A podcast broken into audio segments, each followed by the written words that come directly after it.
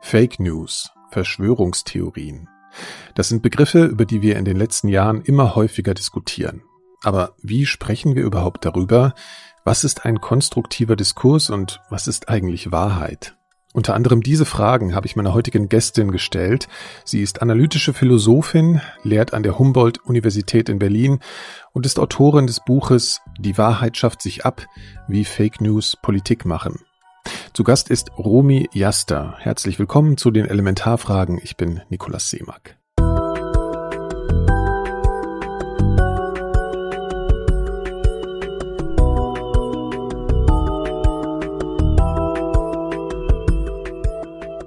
Romy Jaster ist Mitherausgeberin des Essaybandes Nachdenken über Corona mit philosophischen Texten, die sich mit der Pandemie und ihren Folgen beschäftigen und zeigen, dass die Philosophie mehr zu der gesellschaftlichen Debatte beizutragen hat als zum Beispiel Kommentare zur Tagespolitik mit kurzer Halbwertszeit.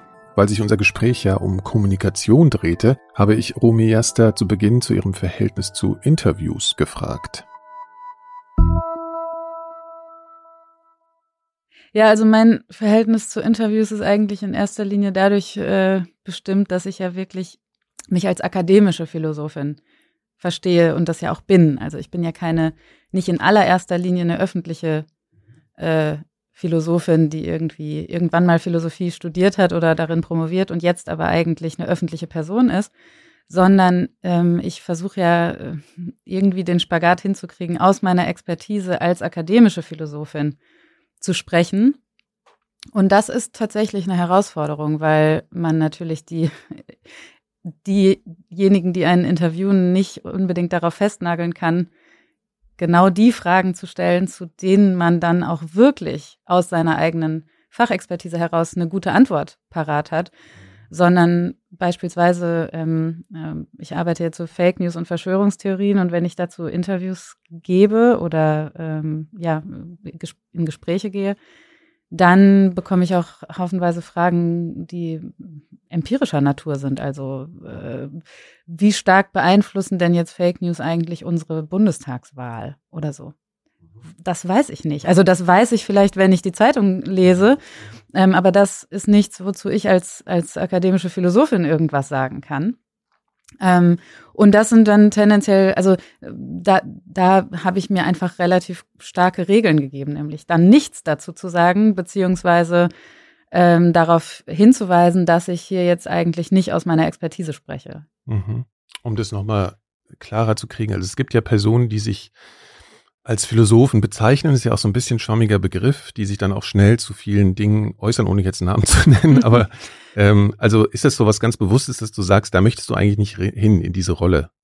Ja, da möchte ich nicht hin und es gibt dann ja auch einen äh, Rollenkonflikt. Also von mir, also ich bin ja auch, äh, ich bin ja nicht nur oder nicht in erster Linie äh, oder ja der Öffentlichkeit gegenüber in der Verantwortung, sondern eben auch meinem Fach.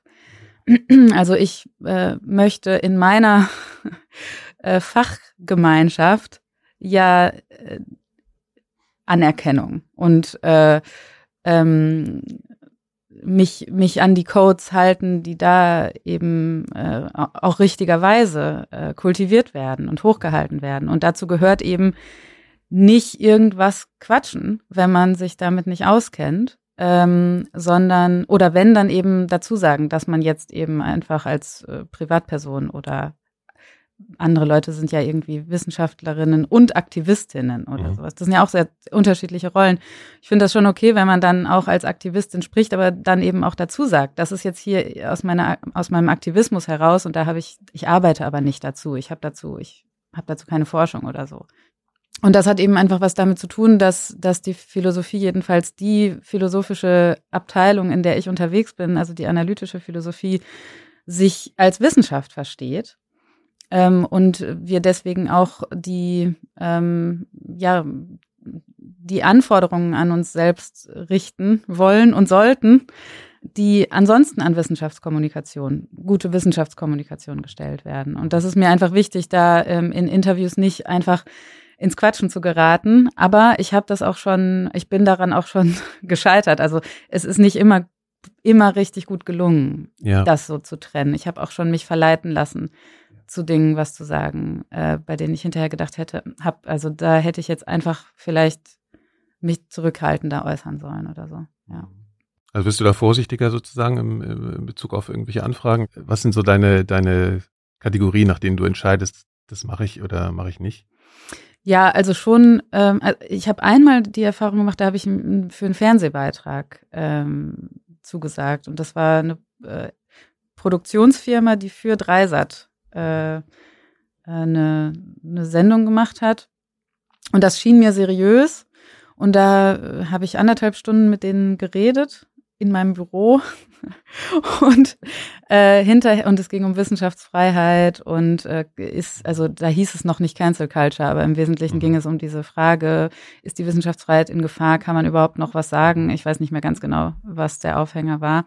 Und hinterher äh, wurde dann aus diesem, aus diesem anderthalbstündigen Gespräch wurden irgendwie, ich weiß nicht, zweieinhalb Minuten oder so genommen, in denen ich Sachen gesagt habe, die ich natürlich gesagt habe, aber die ganz und gar nicht für das standen, was ich eigentlich äh, rüberbringen wollte. Also die sehr in den Kontext gehört hätten. ne? Genau, also die, Mhm. das war total aus dem Kontext gerissen und dann haben die das noch verschnitten mit irgendwelchen Mhm. äh, Szenen, in denen Bernd Lucke in seinem Büro steht und deprimiert ist darüber, dass er jetzt nicht mehr sein Seminar äh, oder seine Vorlesung Ah, da halten die- kann. Ja. Ähm, und das war einfach, die, diese ganze äh, Geschichte war in diesem Beitrag so ganz dreuend erzählt. Es war alles ganz düster und so. Und ähm, ich hatte mich eigentlich in diesen anderthalb Stunden bemüht, äh, differenziert zu sein und einen anderen Blickwinkel da reinzubringen und so. Und das hat mich schon äh, erstmal, also dazu gebracht zu denken, okay, ich mache keine, also keine solchen Formate mehr mit, Mhm. wo Also ich Sachen, die kondensiert werden. So. Genau, also ich gehe in Gespräche, die mehr oder weniger komplett gesendet werden, also wo ich mich auch nochmal korrigieren kann, wenn ich irgendwas Quatsch geredet habe oder sowas. Ähm, also ich würde zum Beispiel auch ins Fernsehen gehen, in eine Talkshow, aber ich würde jetzt nicht mehr bei so einem Fernsehbeitrag mitmachen, wo irgendwas von dem, was ich gesagt habe, genommen wird und in irgendeinen Kontext hineingeschnitten wird, äh, der mir vorher völlig unbekannt ist oder so. Und ich habe auch schon mh, andere Fernsehbeiträge gesehen mit Kolleginnen und Kollegen von, von mir, die ich jetzt danach nicht gefragt habe, ob es ihnen so ergangen ist, aber wo ich auch den Eindruck hatte, hä, das, da fühlt die sich doch jetzt nicht wohl mit, was da bei jetzt rumgekommen ist bei diesem Auftritt. Und äh, das, das ist so ein bisschen auf jeden Fall für mich inzwischen die Grenze. Kann natürlich auch gleich wieder Munition für was sein, worüber wir später reden wollen. Also so Verlässlichkeit und Vertrauen in die Medien oder so. Aber ja, können wir ja noch später sprechen. Ich habe äh, neulich ein Gespräch, das ist noch gar nicht so lange her, ne, das mit Michelle Friedmann. Da hatte ich auch so einen Eindruck, dass, oder es fiel mir da besonders auf, dass da immer Situationen entstehen, in denen du als Philosophin sehr interdisziplinär befragt wirst. Ne? Dass du einfach immer in die Situation kommst, jetzt kommt auf einmal was, was vielleicht ein, weiß ich nicht, Psychologe oder wer auch immer Mhm, besser ja. beurteilen kann. Also das ist, ist das was, wo du sagst, letztendlich wird deine Disziplin einfach irgendwie auch nicht so richtig verstanden? Ja, es ist auch sehr schwierig, äh, glaube ich, für Außenstehende zu verstehen, was eigentlich philosophische Fragen sind. Also tatsächlich ist das auch für meine Studierenden oder allgemein Philosophiestudierende gar nicht leicht. Ne? Also die sollen ja dann zum Beispiel auch Hausarbeiten schreiben äh, und zwar zu einer philosophischen Fragestellung. Und diese Mhm. philosophische Fragestellung geben wir entweder vor, aber meistens stellen wir denen das zumindest frei, sich selbst eine Frage zu überlegen, zu der sie eine Hausarbeit schreiben wollen. Und auch da sieht man, dass die am Anfang noch gar nicht so genau wissen, was eigentlich eine philosophische Fragestellung ist. Und es ist auch gar nicht leicht, genau zu sagen, was eigentlich eine philosophische Fragestellung ist. Also ähm, man kann sich das ganz gut so vorstellen, dass, äh, oder das ist so ein bisschen annäherungsweise, kann man sagen, die Philosophie beschäftigt sich mit Fragen, die sich nicht abschließend oder allein mit Hilfe empirischer Methoden klären lassen. Also, wenn ich äh, wissen will, welche Steuer, welche Besteuerung welche Effekte hat, dann ist das eine empirische Frage. Ja, Ich muss halt äh, Daten evaluieren und äh, bei anderen Fragen muss ich vielleicht Experimente machen. Ja. Und, und jetzt eine philosophische Fragestellung wäre zum Beispiel, welche Besteuerung ist gerecht? Mhm. Da kann ich keine Experimente zu machen. Da muss ich erstmal klären, muss ich mir irgendwie Gedanken über Gerechtigkeit machen. Und ähm, jetzt kann man sich ja fragen, okay, aber wenn das keine empirischen Fragen sind, also wie, was für Fragen sind das denn? Wie kann ich denn dann überhaupt mhm. eine philosophische Frage bearbeiten? Und so zwei große Klassen von Fragen und bei Gerechtigkeit ist es so ein bisschen, da, das kann man in beide Richtungen drehen, ist halt eine Klasse sind begriffliche Fragen, also wir machen uns Gedanken über Begriffe. Was ist überhaupt Gerechtigkeit? Also ne, äh, von, von welchen Dingen würden wir jetzt als kompetente Sprecherin sagen, ja, das ist gerecht? Äh, dann, dann verfolgt man eine begriffliche Frage über den Begriff der Gerechtigkeit und eine, und eine andere Klasse von Fragen sind halt normative Fragen. Also Gerechtigkeitsfragen können auch normative Fragen sein. Mhm. Meistens sind es sogar normative Fragen, würde ich sagen. Ähm, also äh, was ist moralisch geboten, verboten? Was ist rational? Ähm, das sind alles normative Fragen. Und für diese beiden Klassen von Fragen sind Philosophinnen eben einfach die einzigen, die dafür explizit qualifiziert sind und eine Toolbox haben, also ein Handwerkszeug haben, um äh, sich solchen Fragen anzunähern. Und dann mischt sich das natürlich auch mit Empirie äh, an mhm. vielen mhm. Stellen. Ähm, aber so als Stoßrichtung ist das, finde ich, erstmal ganz gut, äh, eine ganz gute Charakterisierung für philosophische Fragen. Und ähm, das ist jetzt schon eine ziemlich hohe Anforderung an Nicht-Philosophen, immer im Blick zu haben, dass das der Bereich ist, in dem Philosophinnen was ja, ja. Kompetenz zu einer Debatte beitragen ja. kann. Also eigentlich die eigene Fragestellung erstmal zu analysieren ja. und dann hinzugehen, wie, oder ne, wer ist dann der Ansprechpartner? Ja, genau. Partnerin. Ja. Und ich gehe da eigentlich so mit um, dass ich selber versuche, aus den Fragen, die mir gestellt werden, die philosophischen Aspekte äh, zu extrahieren und dann darüber dann eben zu sprechen und zu sagen, naja, also ähm, zu diesem Teil der Frage kann ich jetzt eigentlich nichts sagen, aber hier ist doch was Interessantes. Und das ist halt. Damit zerstörst du regelmäßig die Agenda jedes Interviewenden sozusagen. ja, das, das, ähm, ja. das ist so ein bisschen der, der Nachteil. Aber anders geht's ja nicht. Ich kann ja nicht ja, ja. anfangen, darüber zu reden. Ja, aber es ist ja die große Gefahr, ne? Das ist schon eine Versuchung, würde, würdest, würde man sagen, oder? Also würdest du sagen, dass das eine. Ich glaube, für viele Leute wäre das eine Versuchung und für mich nicht, weil ich mich ähm, wirklich in vielen Dingen, also ich glaube, ich habe wirklich keine Neigung dazu, mich in Bereichen kompetent zu fühlen, in denen ich nicht kompetent bin. Ich habe da, glaube ich, so eine natürliche Hemmung, einfach über öffentlich, mhm. nicht im Freundeskreis, aber öffentlich über ja. irgendwelche Dinge äh, Behauptungen aufzustellen, wo ich mich nicht richtig sicher fühle. Und äh, diese mh, Hemmung hilft mir da, glaube ich, weil ich, ich will gar nichts dazu sagen, ja. ob Fake News unsere Bundestagswahl jetzt irgendwie maßgeblich beeinflussen oder so. Das äh, liegt mir nicht nah. Ja, ich glaube, in einem Text äh, zu eurem Buch äh, Gedanken über Corona ist auch so, das sehe ich jetzt gerade vor mir, so steile Thesen sind äh, vor allem eines oft falsch. Und das ist sozusagen die Lehre, die, die man wahrscheinlich immer wieder erfährt, wenn man in diese Situation kommt. Die, die, Versuchung ist da und danach denkt man so, mh, hm, ja, genau. Und ja, oder es, es driftet dann ins Triviale ab, ne? Weil man hat dann halt irgendwelche Alltagsmeinungen dazu, die alle anderen Leute sich auch selber bilden könnten. Und dann äh, ist das nicht besonders gehaltvoll, was man dann da erzählt. Aber ähm, zu der, zu diesem steile Thesen sind häufig vor allem eines, nämlich falsch.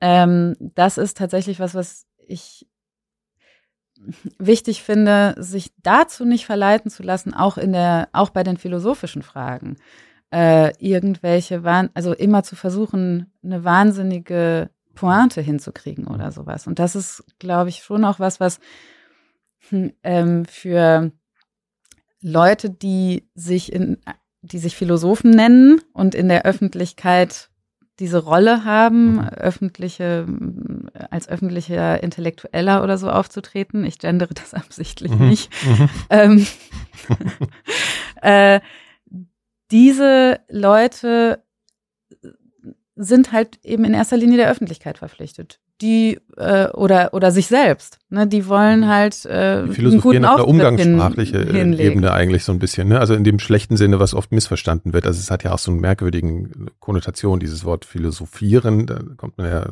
ist man gleich ein Poesiealbum oder so. Ne? Also das ist ja sowas, gegen was man sich auch wehren muss wahrscheinlich, ne? wenn man in der Disziplin unterwegs ist. So genau, ja. Also, Bagatellisierung dieses Begriffes. Genau. Irgendwie. Also ich mache mir ziemlich viel Gedanken darum, was eigentlich die Rolle der akademischen Philosophie in, im öffentlichen Diskurs sein könnte und sein sollte und was eigentlich ja seriöse Arten sind für FachphilosophInnen, sich in den öffentlichen Diskurs einzubringen. Und äh, eine äh, Tugend, die zum Beispiel, der ist jetzt kein Philosoph, aber Drosten uns ja allen irgendwie sehr prominent vorgeturnt hat, denke ich, ist etwas, was äh, auch Philosophinnen äh, hochhalten sollten, nämlich äh, die Grenzen der eigenen Expertise immer explizit zu markieren. Und ich glaube, dass das eigentlich im, also als, als Rolle im öffentlichen Diskurs unheimlich wichtig ist. Also ähm, vorzumachen, wie, äh, wie ein Redebeitrag klingt, bei dem jemand versucht, wirklich nur die Dinge zu sagen, mhm. über die er auch wirklich was zu sagen hat. Und ähm, das macht Drosten halt wahnsinnig gut. Und äh, ich finde das als äh, irgendwie so ja Regel für Wissenschaftskommunikation allgemein wahnsinnig wichtig und etwas, wo die akademische Philosophie, wenn sie sich öffentlich irgendwie einschaltet, eigentlich den sogenannten öffentlichen Philosophen ähm, was voraushaben kann und sollte. Ähm, und deswegen scheint mir das, scheint mir das eine wichtige, ähm, ja, auch selbst, also Regel für mich selbst zu sein. Aber es ist, es ist sehr, sehr schwierig. Klar, sobald man sich in so ein öffentliches Gespräch einschaltet, kontrolliert man ja nicht, was von einem erwartet wird, also welche Redebeiträge von einem. Ja, und Selbstkontrolle ist ja auch nicht irgendwie permanent vollständig vorhanden. Äh, nein. Äh, du hast eben schon so angesprochen, so, also privat, das meine ich jetzt gar nicht, aber so im, im engeren Kreis, hast du ähm, das Gefühl, dass Menschen bei dir Orientierung suchen? Ähm, also be befragen dich Leute hoffnungsvoll, so, ne? Also, dass sie halt denken, so jetzt, du wirst mir doch dazu sicherlich was Schlaues sagen können. Da kommen wir ja gleich auch irgendwie noch zu dem äh, Begriff vielleicht Bullshit, ne? Also wo man dann halt leicht in die Falle tappt, äh, dann aus irgendeinem Druckgefühl heraus in diese Ecke zu äh, kommen. Also es ist ja eine ähnliche, verwandte Fragestellung jetzt. Ja. Aber jetzt im Prinzip ist es, kommst du in die Rolle durch deine Disziplin? Ja, also nicht, nee, also eigentlich weder im Freundeskreis noch äh, in meinem Fach. Ähm, und viele Leute, die jetzt, also ich komme in diese Situation halt in, in Interviews und in so mhm. Mediengesprächen, das schon.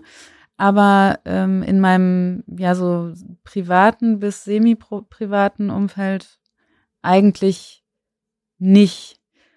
Ähm, und das liegt aber, glaube ich, auch daran, dass es äh, nicht so üblich ist, dass, ähm, dass Leute die Expertise anderer anzapfen wollen, oder? Wenn die nicht gerade äh, professionell ja. äh, damit beschäftigt sind. Also äh, ich glaube, Ärzte können da ein Lied von singen. Also es ist halt immer so die Sache, wie, wie, wie diszipliniert die Leute sich daran halten. Ich gehe den Leuten jetzt nicht auf die Nerven mit ihrem Fachgebiet. Also ja. ja. Also mir passiert es viel häufiger, dass Leute mir irgendwas erklären wollen.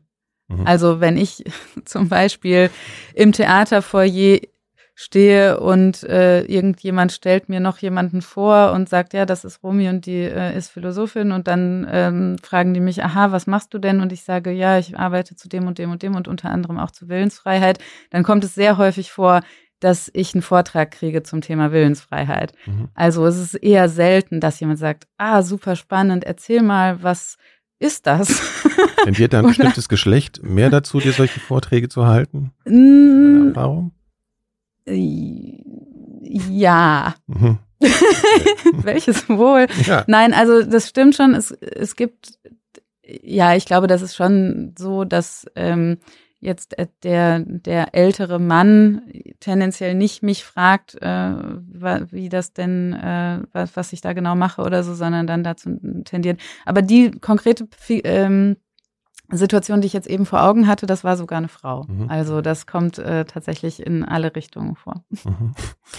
Ähm, du schreibst, glaube ich, selbst in einem, in einem Text, in auch diesem Buch, was ihr gerade erwähnt habt, Nachdenken über Corona, darüber, dass die Philosophie eigentlich die Disziplin der, der Sorgfalt ist und der, der Ruhe. Äh, wie, wie leicht fällt dir das denn jetzt so in den aktuellen Zeiten mit diesem, mit dieser Flut von Meinungswahnsinn, äh, eigentlich diese Sorgfalt und Ruhe weiter zu behalten? Also wie sehr lässt du dich so davon beeinflussen?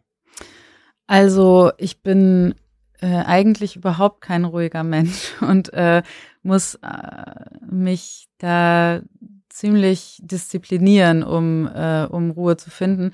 Aber an den Themen, an denen ich arbeite, ähm, arbeite ich tatsächlich mit Ruhe und, und Sorgfalt. Also ähm, ich finde es tatsächlich schwierig, mit der mit der öffentlichen Debatte in all ihren Facetten immer so Schritt zu halten. Aber die Fragen, mit denen ich mich beschäftige, sind ja so ein bisschen überzeitlich. Mhm. Ähm, also weiß ich nicht, was sind Fake News eigentlich? Da rauscht jetzt nicht irgendwie eine wilde Debatte den ganzen Tag äh, ja. äh, durchs Netz oder sowas, ne? sondern ähm, diese Frage bleibt eigentlich jeden Tag dieselbe und die Antworten sind rar und da gibt es irgendwie ein paar Leute, die sich da Gedanken zu machen. Ähm, und das hat aber eine ganz andere Taktung, also eine niedrigere Taktung. Und ich finde es aber nicht so leicht aus dem Tagesgeschäft, das ja vielfältig ist und äh, in Zeiten, wo der einfach, wo die politische Lage auch so vielschichtig ist äh, und es an allen Ecken und Enden brennt und so einfach persönlich ähm, die Ruhe zu finden, die nötig ist, um diesen eher überzeitlichen Fragen dann auch äh, nachzugehen. Mhm. Also das ist eine permanente Herausforderung jetzt, glaube ich, nicht nur für mich, sondern für ja, ja. alle Menschen, die an der Uni an irgendwas forschen, weil natürlich das Forschen immer das ist, was am wenigsten dringend ist, aber eigentlich am wichtigsten. Und äh, das ist aber ganz schwierig oder ja, man muss sich da sehr stark disziplinieren, ähm, dass, äh, dass die ganzen Dinge, die viel, viel, viel dringender mhm. jeden Tag sind, äh, dann eben einfach auf die lange Bank zu schieben und die, sich dem Wichtigen äh, zuzuwenden. Ja, aber gleichzeitig musst du ja auch irgendwie irgendwie bewegt sein ne, in der Auswahl der Fragestellung. So, also du musst schon eine gewisse, also entsteht da schon so ein Konflikt zwischen erregt über etwas sein und dann aber äh, das als Motivation zu nehmen, da mit einem analytischen Blick ranzugehen. Also wie ist das so die Auswahl der Themen oder geht, ist das so, dass, wie du deine Themen wählst? ja, mhm. also ich habe ja verschiedene Forschungsthemen und ähm, ein, ein Bereich meiner Forschung ist halt Metaphysik und da geht's äh, um Fragen, die sich jetzt nicht auf den ersten Blick als besonders bewegende Fragen erschließen. Inwiefern? Ja, also da, das, äh, da geht's dann eben äh, um die Frage, was heißt es eigentlich, dass irgendwer irgendwas tun kann? Und dann geht es darum, wie verhält sich das jetzt zu bestimmten so halbformalen Modellen in der Modalsemantik. Also das wird dann sehr schnell sehr technisch. Mhm, mhm. Und das ist ähm, ganz enthoben aus dem Zeitgeschehen eigentlich. Das ist wirklich Grundlagenarbeit für die theoretische Philosophie. Und das habe ich während meiner Dissertation gemacht. Darüber habe ich promoviert und ein Buch geschrieben und ähm, arbeite dazu auch immer noch. Aber ich hatte dann tatsächlich so eine gewisse, ja, so ein starkes Bedürfnis, auch zu Themen zu arbeiten, bei denen die Relevanz für ja die Fragen, die gesellschaftlich verhandelt werden, irgendwie ähm, klarer ist. Und ähm, die, meine Beschäftigung mit, mit Fake News hat begonnen, als Donald Trump äh, Präsident zu werden drohte. Und alle Welt über Fake News geredet hat, äh, die äh, also ganz viele Forschungsprojekte äh, plötzlich ähm, aus dem Boden geschossen sind, um äh, irgendwelche Erhebungen darüber anzustellen, wie man Fake News eindämmen kann, wie äh, äh, wie schädigend die eigentlich sind. Äh, Definitionen auch, oder? Also das ist ja. Ja, beziehungsweise die haben halt alle irgendwie versucht, dieses Phänomen zu erforschen ohne dass es eigentlich ja. schon eine ja. äh, einheitliche begriffliche Verständigung gab darüber, was das eigentlich sein soll. Also und und wenn man dann so geguckt hat, was was erforschen was erforschen die denn da eigentlich alle? Äh, also auch Juristen, die sich gefragt haben, kann man das zensieren? Äh, wie kann man das äh juristisch irgendwie in den Griff kriegen und so? Wenn man dann geguckt hat, wie, was erforschen die denn, dann haben die eigentlich alle etwas andere ähm, Verständnisse gehabt von dem, was sie da erforschen. Und das ist natürlich ein Problem. Und da haben damals David Lanius, mein, mein Kollege und ich, mit dem ich halt zu diesen, ja, so Postfaktizitätsthemen äh, arbeite, äh, hatten, haben eigentlich gedacht, komm, wir machen mal jetzt hier in, diesen, in dieser vorlesungsfreien Zeit äh, so ein kleines Nebenprojekt zu unserer eigentlichen Forschung, ähm, wo wir einfach mal unsere Kompetenz als analytische PhilosophInnen nutzen, um eine Begriffsklärung vorzuschlagen, die vielleicht nützlich ist, um diese unterschiedlichen Forschungsprojekte äh, quasi auf eine etwas solidere begriffliche Basis zu stellen. möglichst zugänglich auch, ne, dass es sozusagen über die Disziplinen dann auch verstanden wird. Genau, genau. Ja. Das war die Idee damals und wir dachten, wir machen das jetzt mal ein paar Wochen, schreiben da ein Paper zu und dann äh, geht zurück in die Modalsemantik oder bei ihm in die Wahrheit und, und so zurück ins okay. in den philosophischen Kokon. Ja. Und dann ist es halt explodiert. Also dann haben wir eine Anfrage bekommen von von Reklam, ob wir nicht ein kleines Buch dazu machen wollen.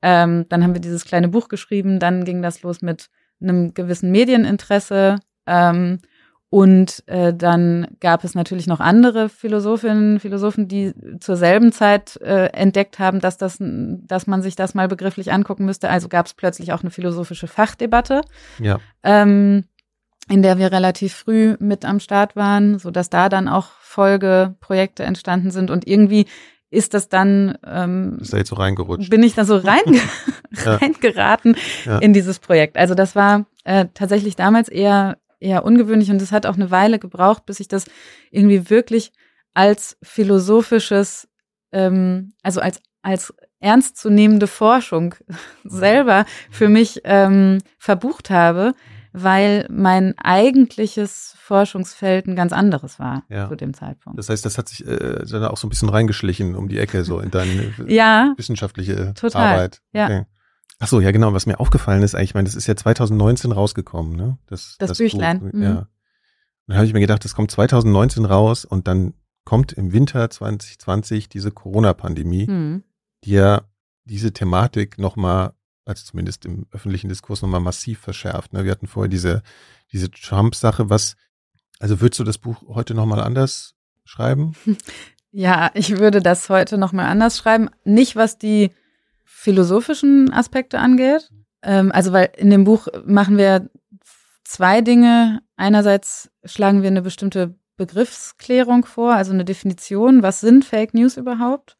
Ähm, und dann versuchen wir ja so mit unter Rückgriff auf die psychologische Forschung äh, so ein etwas äh, größeres Modell dafür anzubieten, wie es eigentlich kommt, dass Leute die eigentlich ja zunächst mal ganz normale, vernünftige Menschen sind, äh, dann in Teilen für, für Fake News und auch für Verschwörungstheorien anfällig sind, bei denen man sagen würde, wie können Leute das glauben? Wie kann das sein, dass jemand glaubt, dass Hillary Clinton einen Kindersexring in einer Pizzeria betreibt? Wie kann es sein, dass Leute denken, dass Angela Merkel das Blut von Kindern trinkt, um sich zu verjüngen?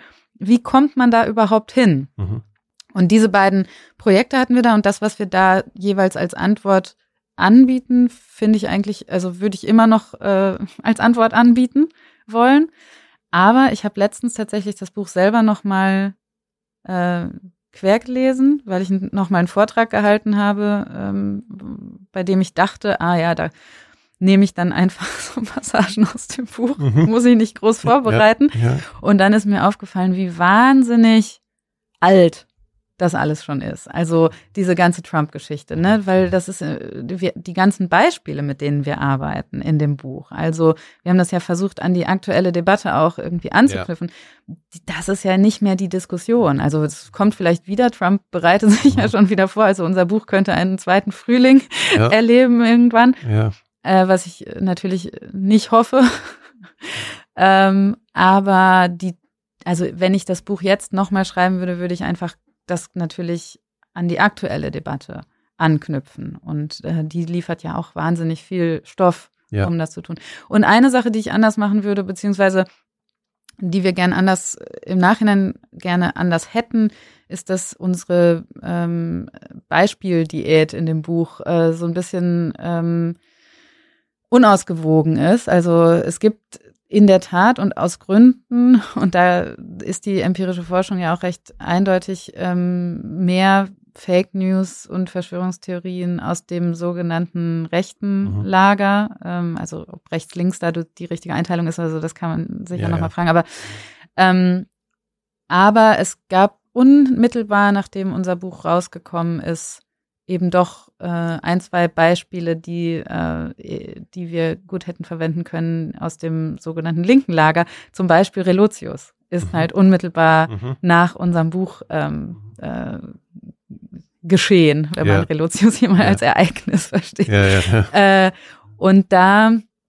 das wäre natürlich eine Steilvorlage gewesen, mhm. einfach ähm, mhm. das auch mit einzuarbeiten. Das äh, ging weil halt. das aus einer ganz anderen ja, weil das, Ecke kommt oder ja. Genau, mhm. weil das eben mhm. nicht, also eben weil eigentlich all die Mechanismen, die Leute dazu bringen, äh, Fake News zu konsumieren, äh, Fake News zu produzieren, mhm. Mhm. äh, und aber auch die Mechanismen, die dafür sorgen, dass Leute Fake News einfach so schlucken. In diesem Fall auch so sich so sehr schön rauskristallisieren. Also nämlich, da ist jemand, der sucht einen persönlichen Vorteil daraus, Geschichten zu machen, die genau die Knöpfe drücken bei den Leuten ähm, die sie gedrückt sehen wollen. Mit einem anderen Hintergrund. Aber eben mit einer ganz anderen, ähm, mit einem anderen ideologischen, ja. äh, also halt mit einer anderen Zielgruppe, muss man ja. sagen. Das waren halt Fake News für Linke. Ja.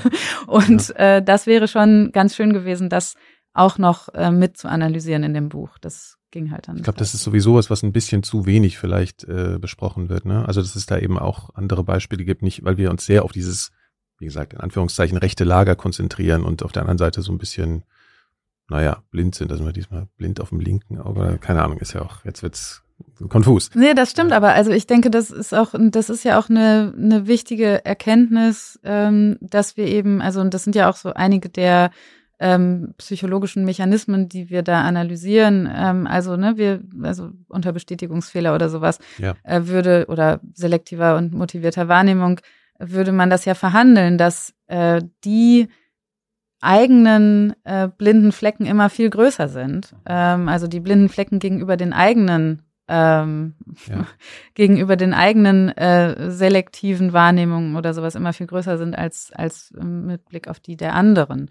Aber es ist schon auch so, also wir haben uns ja, das ist jetzt eben nicht meine eigene Forschung, sondern empirische Forschung, aber mit der haben wir uns ja schon recht eingehend beschäftigt. Und wenn man sich jetzt anschaut, welche Fake News mit welcher äh, Geschwindigkeit und äh, in welchem, in welcher Umfassendheit sich verbreiten, dann zeigt sich da ja schon eine gewisse Tendenz. Ja. Ähm, ja. Äh, aber die, genau, also es ist, es gibt natürlich auch andere Beispiele und diese Beispiele hätten wir eigentlich gerne noch drin gehabt und äh, das da sind wir so ein bisschen Mhm. Moment zu früh gewesen, einfach mit dem Buch.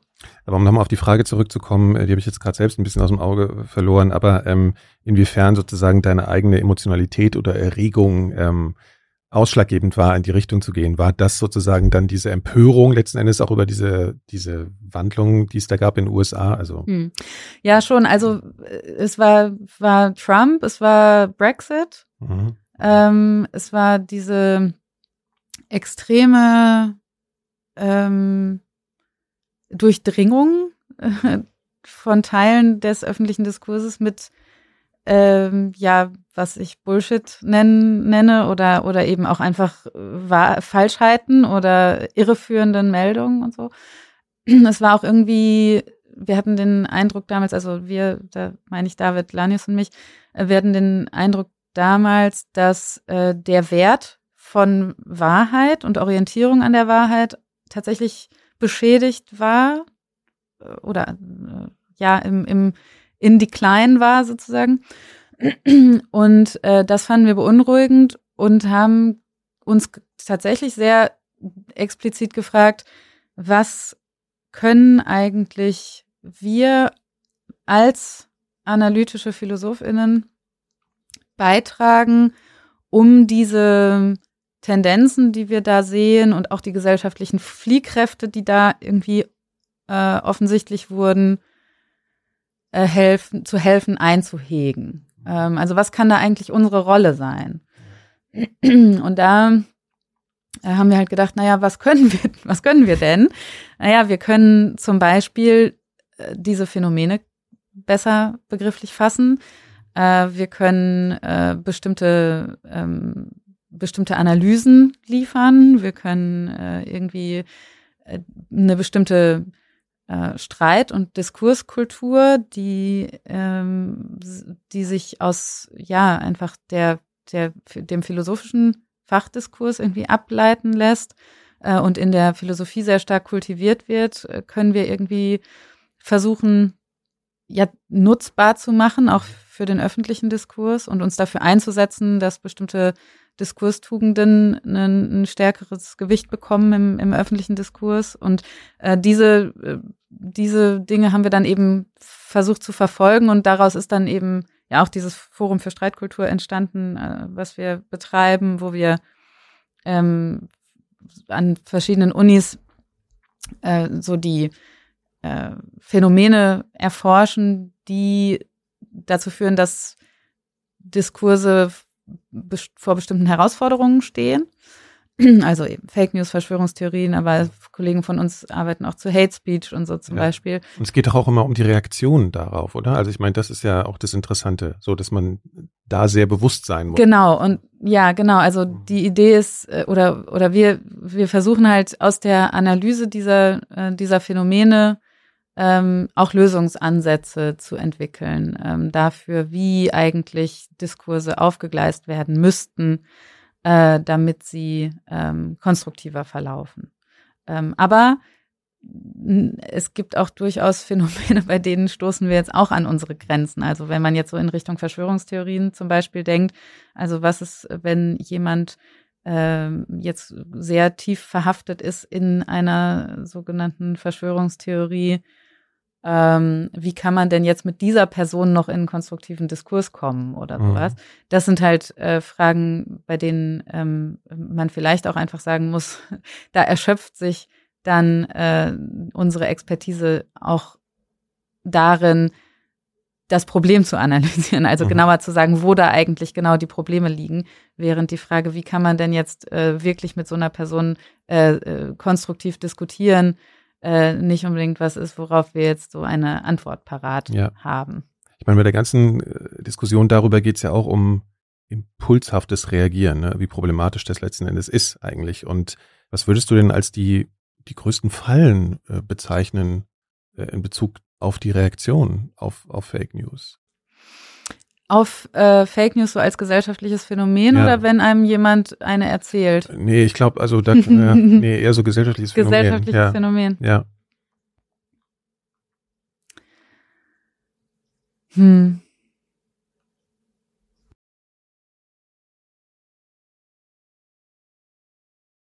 Also äh, wenn man oder wenn man sich mal die Medien anguckt, ne, wie darauf, wie wie das Thema in den Medien aufbereitet wird, so, also wird ja auf einer Metaebene über Fake News geschrieben oder gesprochen auch, und selbst da habe ich das Gefühl, dass es sehr oft abgleitet dann in so eine äh, eben nicht eine besonders gute Analyse, sondern eben in eine impulshafte oder oder ich weiß nicht, wie ich es beschreiben soll, emotionale Reaktion oder so. Also würdest du sagen, es ist die ganz besondere Herausforderung, dass eben aus einer Position oder aus einer Perspektive zu behandeln, indem man wirklich sehr stark zurücktritt erstmal und erstmal eben nicht schnell reagiert.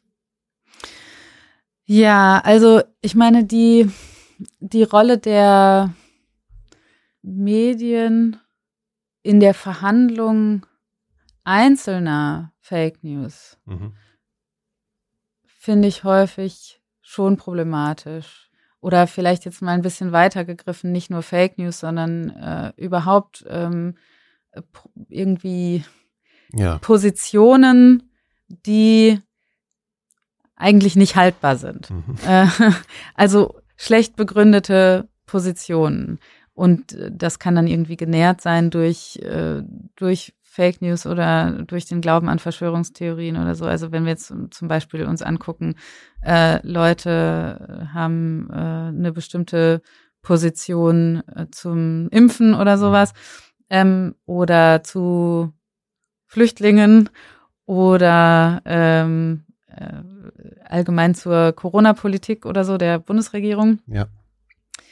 Dann scheint mir jedenfalls ein nicht so günstiger Impuls zu sein, die Positionen rundheraus als indiskutabel zu behandeln. Zu diskreditieren? Ja, und ja. zu diskreditieren. Also es gibt äh, natürlich, also ich, ich bin jetzt nicht Verfechterin davon, dass man jeden Quatsch diskutieren muss. Ne? Das muss man nicht. Ähm, aber ich habe in den letzten Jahren den Eindruck gewonnen, dass es günstig gewesen wäre, häufiger mal genauer zu gucken, welche Anteile von ganzen Bündeln von Positionen die Leute so haben, ähm, vielleicht doch wert gewesen wären, ähm, zu diskutieren. Mhm. Äh, also zum Beispiel, und ich fand das ähm, eigentlich am auffälligsten äh, in der, in der ganzen Diskussion um, um Flüchtlinge und Migration. Da waren migrationsskeptische Positionen eigentlich nicht, wurden eigentlich als nicht diskutabel behandelt, de facto. Und das war aus meiner Sicht schädlich, weil ähm, es durchaus gute Gründe gibt, aus denen man skeptisch gegenüber viel Migration sein kann, ähm, die verhandelbar sind und äh, die einen noch nicht die nicht automatisch Rassismus sind. Automatisch so. mit, genau, die zum Beispiel sich nicht aus Rassismus speisen, sondern aus anderen mhm. Gründen. Und da ist, glaube ich, wirklich eine Chance vertan worden mit, also wie sehr das jetzt die, die Situation ja. äh, in diese bestimmte Richtung gelenkt hat damals, das, das vermag ich nicht zu sagen. Aber da ist aus meiner Sicht eine Chance vertan worden, ähm, Teile dessen, was Leute da umgetrieben hat, aufzunehmen in den, in den öffentlichen Diskurs und äh, zu verhandeln. Ähm, das ist aus meiner Sicht nicht so besonders gut gelungen. Und ähm, mir scheint, das sollte eigentlich immer eine der Fragen sein, die sich ähm, Journalistinnen und Journalisten stellen, nämlich was von dem, was die Leute umtreibt, ist etwas, was, ähm, was man fruchtbar diskutieren kann und wofür es sich auch vielleicht lohnt, einfach nochmal die guten Gegengründe nochmal zu nennen. Ähm, ne, also es, es, gibt diesen ähm, berühmten liberalen Philosophen John Stuart Mill, der sagt, ähm, wir sollten äh, eigentlich äh, Widerspruch und Andersdenkende äh, stärker wertschätzen, als wir das heute zumindest ähm, tun, weil selbst wenn wir komplett richtig liegen mit unseren Positionen, was selten ist, also meistens gibt es Aspekte, die wir noch nicht bedacht haben oder über die wir noch mal genauer nachdenken sollten, weil wir da irgendwo ähm, vielleicht auch irgendetwas übersehen.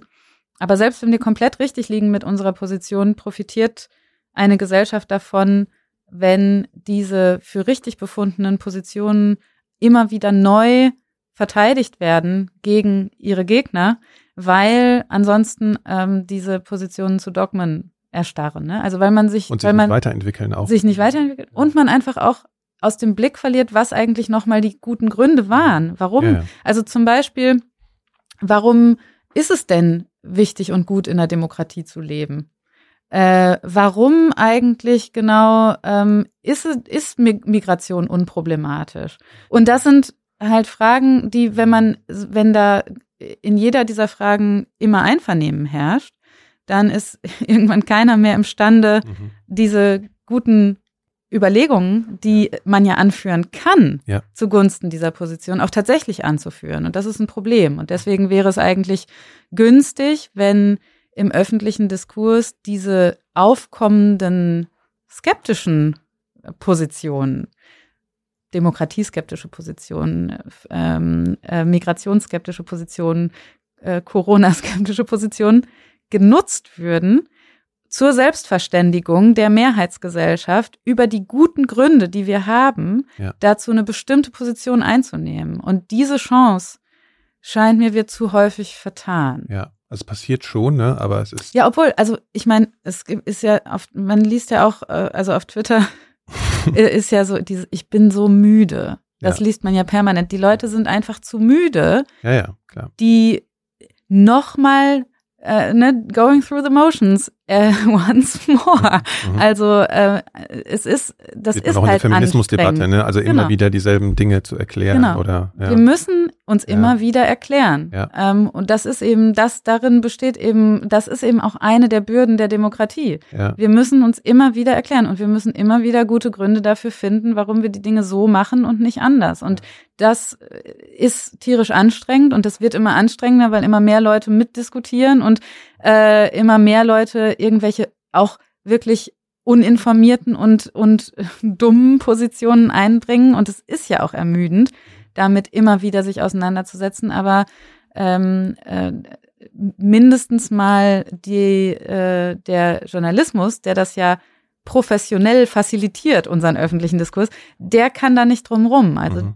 ja, die da müssen gibt's ja auch so immer viele- wieder machen. Das, genau, dass es auch eine, eine Arbeitsaufteilung geben kann. Ne? Also das ist auch, glaube ich, sehr wichtig. Da erinnere ich mich daran, ich mache ja noch ein anderes Format, wo es eben um diese ganze pandemische Situation geht. Und äh, da weiß ich, dass wir mit Drosten mal gesprochen hatten und er auch meinte, dass er so im Wissenschaftlichen, in der Bubble so wirklich darüber direkt diskutiert wird, wie jetzt die Arbeitsaufteilung abläuft. Ne? Wann, ich kann nicht mehr, ich kann nicht mehr das selber erzählen, jetzt mach du mal. So, Ja. ne? Also wirklich, dass das einfach notwendig ist.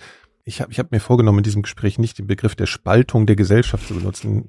Aber wenn man äh, beobachtet, wie sich irgendwie Fronten verhärten. Du plädierst sozusagen für eine immer fortwährende weitere Kommunikation. Ich habe hier so einen Satz auch aus dem, glaube ich, der vorletzte Satz. Zufällige Begegnungen mit Andersdenkenden müssen kein Zufall sein. Wir haben ja auch dieses Problem, dass man eben in diese Filterbubble zurückfällt und so und dass man eben dem, dem gar nicht mehr begegnet.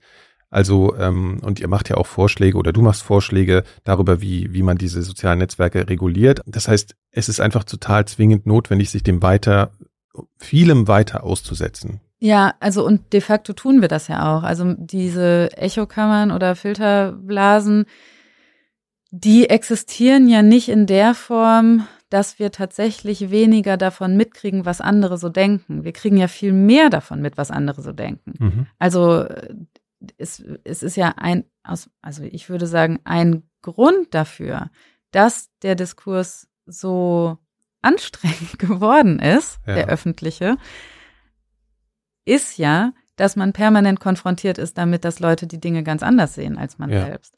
Und deswegen knallt's ja auch die ganze Zeit.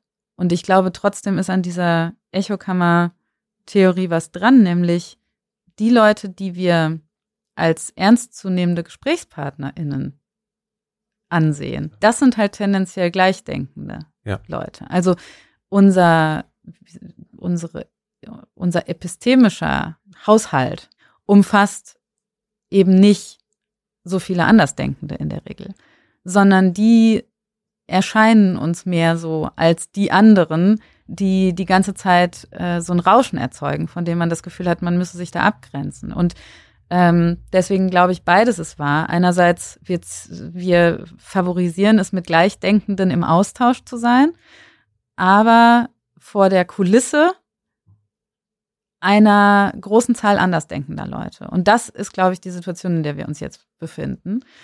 Und diese, ähm, also das, was wir, was wir mehr kultivieren sollten, aus meiner Sicht jedenfalls, ist ernsthafte Auseinandersetzungen mit Andersdenkenden zuzulassen. Also sich zu vermischen irgendwie. Ich habe jetzt gerade so, ich denke so an dieses Modell der Mengenlehre aus der Grundschule, wo sich so zwei Kreise sind, wo so Mengen Ja. gegenüberstehen, äh, nach vorne sozusagen gucken und den Gegner sehen und nach hinten sich vergewissern so, ne? Und eigentlich müsste sich das sozusagen mal ein bisschen zusammentun, in denselben Raum treten, um dann Genau, es, also es wäre ja ganz, oder also ich finde zum Beispiel wirklich interessant, warum Leute Dinge ganz anders sehen als ich. Ich ist doch interessant. Warum ist, warum äh, äh, will jemand nicht gendern? Mhm. Das interessiert mich dann doch. Und ich gehe, und sehr viel wäre damit gewonnen, wenn man nicht von vornherein unterstellen würde, dass jeder, der das anders sieht als man selbst, entweder bösartig oder dumm ist. kann ja sein, dass der dass der dazu sich irgendwas gedacht hat, was mich zum Nachdenken bringen würde.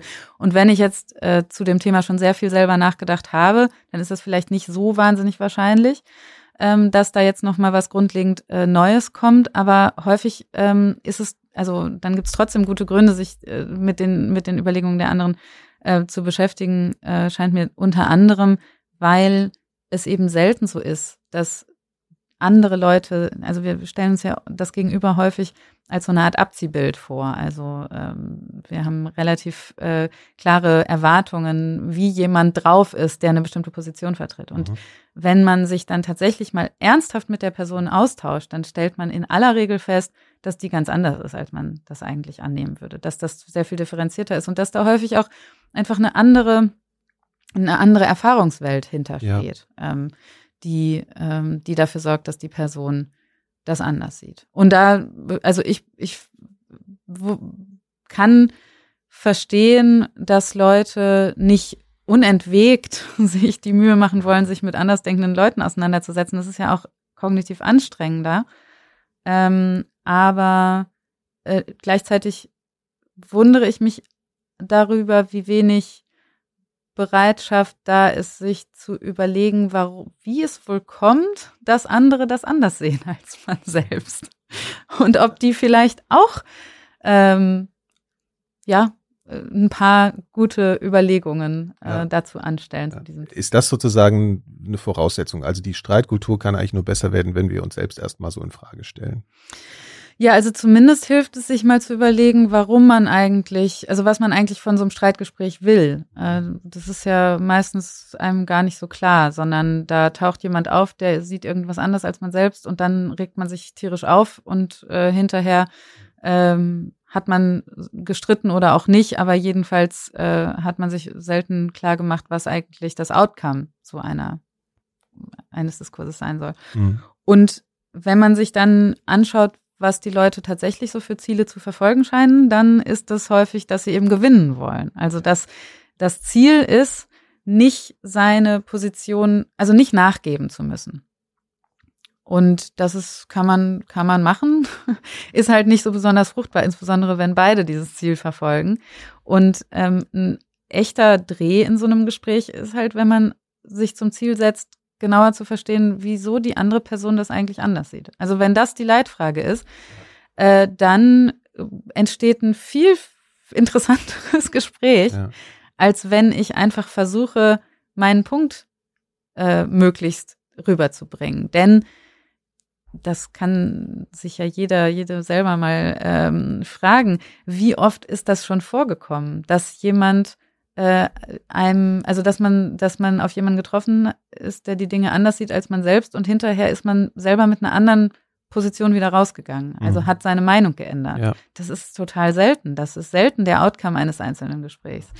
Ähm, sondern das Beste, was passieren kann, ist, dass ein, zwei Aspekte einen zum Nachdenken gebracht haben. Und wenn es nur darum geht, den anderen besser zu verstehen, ne, woher es überhaupt kommt. Genau, aber der Trick ist halt, wenn ich wirklich versuche, den anderen da besser zu verstehen und mich ernsthaft mit dessen Überlegungen auseinandersetze, dann ist auch die Wahrscheinlichkeit, dass ich den zum Nachdenken bewege, ja, ja sehr viel größer. Also das heißt, selbst wenn mein Ziel ist, die, den anderen zu überzeugen, äh, wird das nicht am besten funktionieren, indem ich dem die ganze Zeit meine eigene Position versuche einzuhämmern, sondern es funktioniert halt am besten, indem ich mich dafür interessiere, wie der denkt und an ein, zwei Stellen eine, eine gut platzierte Nachfrage stelle. Das ist ja auch so ein, ein, eine Technik, die ähm, ja, ich, deren, also die, die sehr machtvoll ist, nämlich jede Frage, die ich dem Gegenüber stelle, muss sich ja auch das Gegenüber selber stellen in diesem Moment. Ja. Das heißt, äh, das ist eine sehr viel, äh, sehr viel äh, effektivere Art, zu versuchen, jemanden zu überzeugen, als der Person die ganze Zeit zu versuchen aufzuzeigen, wo die Fehler ihres Denkens liegen. Mhm. Das ist einfach nicht besonders äh, effizient, selbst wenn das Ziel ist, ja. am Ende zu gewinnen, sozusagen. Ja. So, ich unterbreche hier wie immer mal ganz kurz unser Gespräch. Ich möchte euch an dieser Stelle nochmal auf den Club Elementarfragen und auf Elementarfragen Plus bei Apple Podcasts aufmerksam machen. Dieser Club ist ein Weg für euch, meine Arbeit hier in den Elementarfragen zu unterstützen. Werdet ihr Mitglied, bekommt ihr alle Folgen früher, weitere Bonusfolgen und das alles natürlich werbefrei. Und in den nächsten Tagen erscheint zum Beispiel eine Bonusfolge mit dem Gesundheitspolitiker Karl Lauterbach, in der wir unter anderem über die aktuelle Corona-Lage sprechen. Das ist ja auch missverständlich, wenn man sagt, die Menschen haben sich dagegen entschieden, weil es freiwillig ist und dann kommt die Impfpflicht. So, also das ist ja logisch ein bisschen schwierig. Können Sie vielleicht verstehen? Ja, es war, das verstehe ich genau. Es ist äh, also falsch eingeschätzt worden. Also es ist so eingeschätzt worden, als wenn also äh, die Menschen die Impfung freiwillig akzeptieren würden, äh, weil also der Horror nach all dieser Zeit durch die also Covid-Erkrankung immer wieder also vorgetragen, so gefürchtet wird, dass die Menschen einfach also die Impfung auf jeden Fall haben wollen. Mhm. mhm. Also es fehlte die Fantasie, dass es so viele gibt, die auf die Impfung verzichten. Damit hat niemand gerechnet. Schaut doch mal in die Shownotes zu dieser Sendung für alle Infos und Links zum Club Elementarfragen und zu Elementarfragen Plus. Wenn ihr mitmacht, werdet ihr mir in der Produktion dieses Podcasts wirklich eine Riesenhilfe und sorgt direkt für ein häufigeres Erscheinen. Herzlichen Dank schon mal im Voraus für euer Interesse und jetzt geht's auch weiter mit meinem Interview mit Romy Jaster. Aber das alles äh, erfordert natürlich auch eine riesen Geduld. Ne? Also eben nicht in ein Gespräch zu gehen und äh, zu erwarten, jetzt, da gibt's jetzt gleich eine Lösung. Am Ende haben wir irgendwie unser Verhältnis verändert oder in Bezug auf unsere Meinung oder ja. so. Äh, jetzt mal eine banale Frage, weil das sich natürlich aufdrängt an der Stelle ist, wie äh, sehr äh, verwendest du denn soziale Medien so? äh, ja, zu viel. Ja. Also äh, ich, ich hatte mich da mal überall abgemeldet, aber inzwischen äh, verwalte ich für mehrere Institutionen mhm. ähm, diese sozialen, also die Kanäle auf den sozialen Medien. Ja.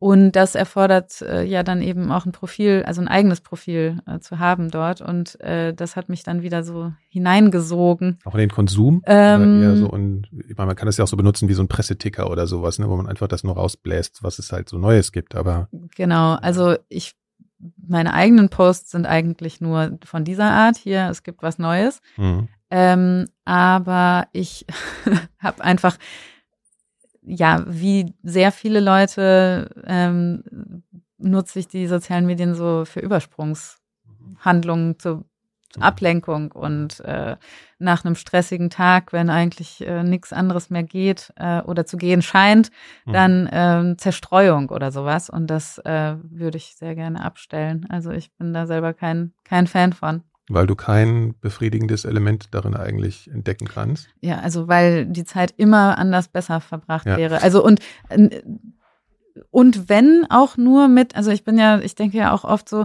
zum Beispiel mh, mal, wenn ich auf den Bus warte mhm. und der kommt in drei Minuten, dann daddel ich natürlich in den drei Minuten auf mhm. meinem Handy rum und scrolle da durch irgendwelche Snippets von Informationen. Und ich habe da keine äh, also ich bin da jetzt nicht äh, Hirnexpertin oder so, aber ich bin ziemlich überzeugt davon, dass diese drei Minuten besser genutzt werden, wenn man einfach nur mal kurz nichts tun würde, um sein, sein, sein, seinem Gehirn auch mal die Gelegenheit zu geben, die Verbindungen äh, hin, irgendwie ordentlich hinzukriegen, die am restlichen Tag schon so ja. nötig waren. Und ähm, anstatt dann äh, nochmal wieder Input, Input, Input reinzu, reinzustecken. Und ich glaube, dass das äh, eigentlich was wäre, was also mir definitiv sehr gut tun würde, über den Tag hinweg mehr Phasen zu haben, wo einfach mal nichts Neues reinkommt. Und da sind die sozialen Medien natürlich nicht unbedingt die besten Helfer. Ja. Also ich glaube, die Balance zwischen Input und Pause ist halt generell, glaube ich, ziemlich wichtig, ohne jetzt in so ein Wohlfühl-Ding irgendwie abzugleiten. Aber mir ist es jetzt auch in, bei dem, also fällt mir immer wieder bei irgendwie Vorbereitung für Gespräche oder so, wenn ich mich auf eine neue Thematik einstellen muss, dass der Spaziergang zwischendurch mindestens so ertragreich ist wie das am Schreibtisch sitzen und, und äh, lesen. Ja? ja. Also das ist irgendwie, glaube ich, da braucht es irgendwie eine ähm, Balance. Glaubst du, dass, ähm, wenn man jetzt mal den Begriff kritisches Denken so rausnimmt. Ist das was, was sich äh, was zu wenig in der Bildung stattfindet, also in der frühen Bildung. Also wenn man jetzt einmal sagt, okay, wir haben jetzt darüber gesprochen, was für eine Streitkultur vielleicht entstehen kann und was sind sozusagen Lösungsvorschläge, ähm, mit dieser Problematik äh, umzugehen und Desinformation oder was wir jetzt alles so gesprochen haben. Also kritisches Denken als, als Konzept sozusagen irgendwie früh, möglichst früh mal an den Menschen zu bringen. Ja, ich, ich bin unbedingt dafür. Ich will einmal kurz sagen, was, äh, was ich zumindest unter kritischem Denken verstehe, mhm. weil äh, wenn Leute das hören, äh, im, insbesondere in einem Gespräch mit einer Philosophin, dann denken die immer als erstes an kritische Theorie und Frankfurter Schule und so. Mhm. Ähm, das ist aber da gar nicht gemeint. Also es geht nicht um, um kritische Theorie äh, in diesem Sinne, sondern ähm, eigentlich darum, etwas darüber zu wissen, welche Fallstricke bei der Überzeugungsbildung es so gibt. Ja. Ne? Also äh, und dazu gehört dann eben zum Beispiel logische Fehlschlüsse äh, zu kennen, aber auch äh, mit statistischen Informationen umgehen zu können, aber auch ähm, die Mechanismen zu kennen, die ähm, in unserer Psychologie dafür zuständig sind, dass wir zum Beispiel ja zu so kognitiven Verzerrungen und sowas neigen. Ne? Also Kannst du da mal ein Beispiel geben? Also Bestätigungsbeispiel, also so ja genau. Einfachstes Beispiel ist oder das, was viele Leute bestimmt schon mal gehört haben, ist halt so der Confirmation Bias, Bestätigungsfehler, mhm. dass wir einfach Informationen, die zu dem passen, was wir sowieso schon glauben, ja. äh, sehr viel also relevanter finden, äh, plausibler, uns besser an die erinnern und das ist insofern eine kognitive Verzerrung, als wir dann eben neu reinkommende Informationen nicht einfach äh, neutral zur Kenntnis nehmen und wenn die dem widerspricht, was wir denken, ja. ebenso stark gewichten, wie wenn sie dafür spricht, was wir sowieso schon denken, sondern wir immer eine Tendenz haben, die unsere eigenen bestehenden Überzeugungen zu bestätigen. Und das ist natürlich evolutionär auch erstmal hilfreich. Wir müssen ja neue, neue Informationen irgendwo nach selektieren, sonst wären wir ja geflutet von, von Informationen.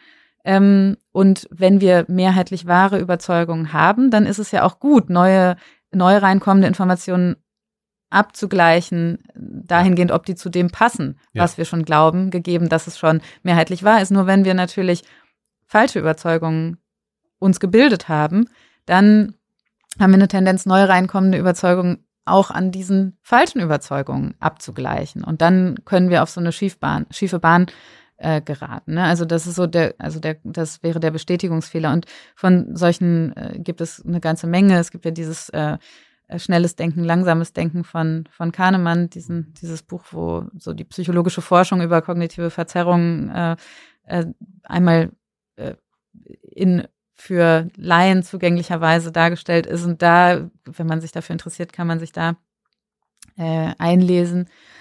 Ähm, und dieses alles, also logisches Denken, statistisches Denken und irgendwie ein, ein Bewusstsein für die Fallstricke unserer Psychologie, das würde alles eben in den Bereich des kritischen Denkens fallen. Und, ähm, wie, und das ist eben zusammengefasst darüber, dass das eben alles Fallstricke sind, dabei zu guten, wahren, rationalen mhm. Überzeugungen zu kommen. Und das ist tatsächlich etwas, was in der Ausbildung überhaupt nicht vorkommt. Also wenn man jetzt nicht eine Lehrperson hat, die da irgendwie selber ein Fable hat in dem Bereich und das mal irgendwo einbaut, man kann das ja in beliebige Schulfächer im ja, Prinzip klar. einbauen, ja. dann kommt das eben einfach gar nicht vor. Und das ist schon erstaunlich, ähm, insbesondere wenn man sich klar macht, dass ja heutzutage eigentlich Schulbildung sehr stark kompetenzorientiert sein soll und äh, das ja auch so die, die Zielvorgabe in der Didaktik heutzutage ist ähm, ist es schon erstaunlich, dass äh, diese Art von Kompetenz, nämlich Kompetenz im Denken, ähm, also Kompetenz in der Überzeugungsbildung, eigentlich mh, relativ äh, stiefmütterlich behandelt wird.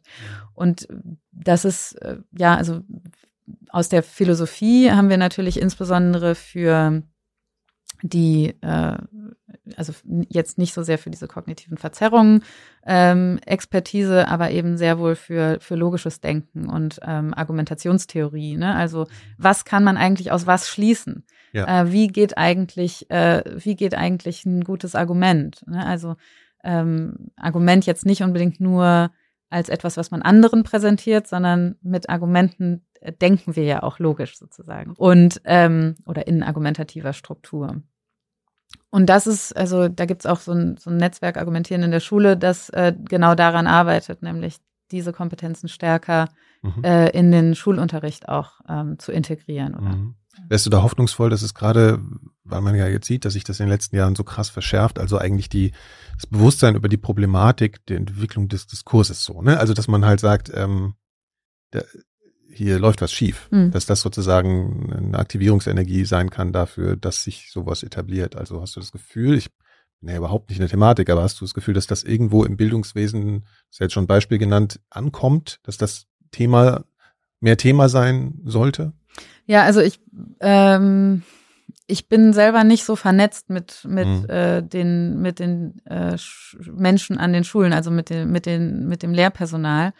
Ähm, ich habe aber Kontakt zu diesen, diesem Netzwerk Argumentieren in der Schule beispielsweise und äh, das trifft, soweit ich das höre, schon auf große Resonanz. Also äh, das, das Bewusstsein für die Probleme ist ja sicherlich auch an den Schulen vorhanden. Ähm, und jetzt müsste es aus meiner Sicht darum gehen, äh, eben Module zu entwickeln aus der aus der Wissenschaft heraus. Also jedes oder die meisten, also die Fächer, die als Schulfach auch vermittelt werden, die haben ja eine auch Fachdidaktik mhm. in der Forschung und diese Fachdidaktiken der unterschiedlichen Fächer ähm, sollten und zumindest in der Philosophie ist es auch der Fall. Ich weiß nicht, wie es in anderen Fächergruppen aussieht.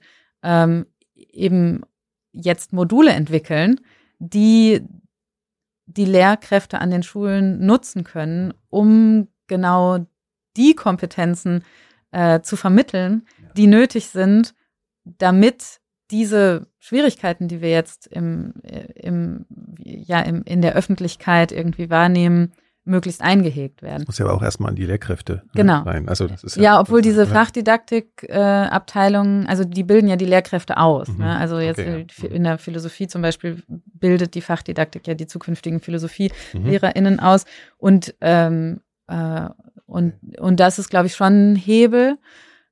Aber ähm, gleichzeitig muss man natürlich auch sagen, das ist ein, wirklich ein Long Shot, ne? Also wir haben ja jetzt ja, ja, Schwierigkeiten. Ja. Ein bisschen und, wie mit der Impfung oder so oder genau. Ja, genau, oder mit der ja, Immunität. Genau. Hat ja auch was mit Immunität vielleicht sogar zu tun. Ja, epistemische Immunität. Ja.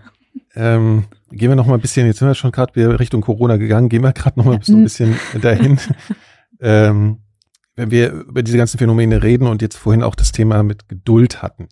Es gibt ja ganz viele Interviews mit Fachleuten, die so diese Frage stellen, so jetzt sag mir doch mal, wie soll ich denn jetzt umgehen mit den Menschen, die so an sowas komisches glauben? Mhm. Und dann sollst du jetzt so ein paar Regeln äh, sagen, die vielleicht auch wirklich nicht so deine Disziplin sind. Wie problematisch findest du denn diese journalistische Herangehensweise? Ist jetzt steckt schon ein bisschen, ist schon ein bisschen äh, leicht tendenziös. Leicht tendenziöse Frage. Ja, ich, ich sehe dann irgendwas, was ich eine Podcast-Folge oder irgendeine Diskussion und habe da ein paar Mal reingeguckt und habe irgendwie, dann wächst ja auch so eine Hoffnung, dass vielleicht doch jemand mal was sagt, wo man sagt, da ja. wäre ich jetzt selbst nicht drauf gekommen. Ja. Weißt du?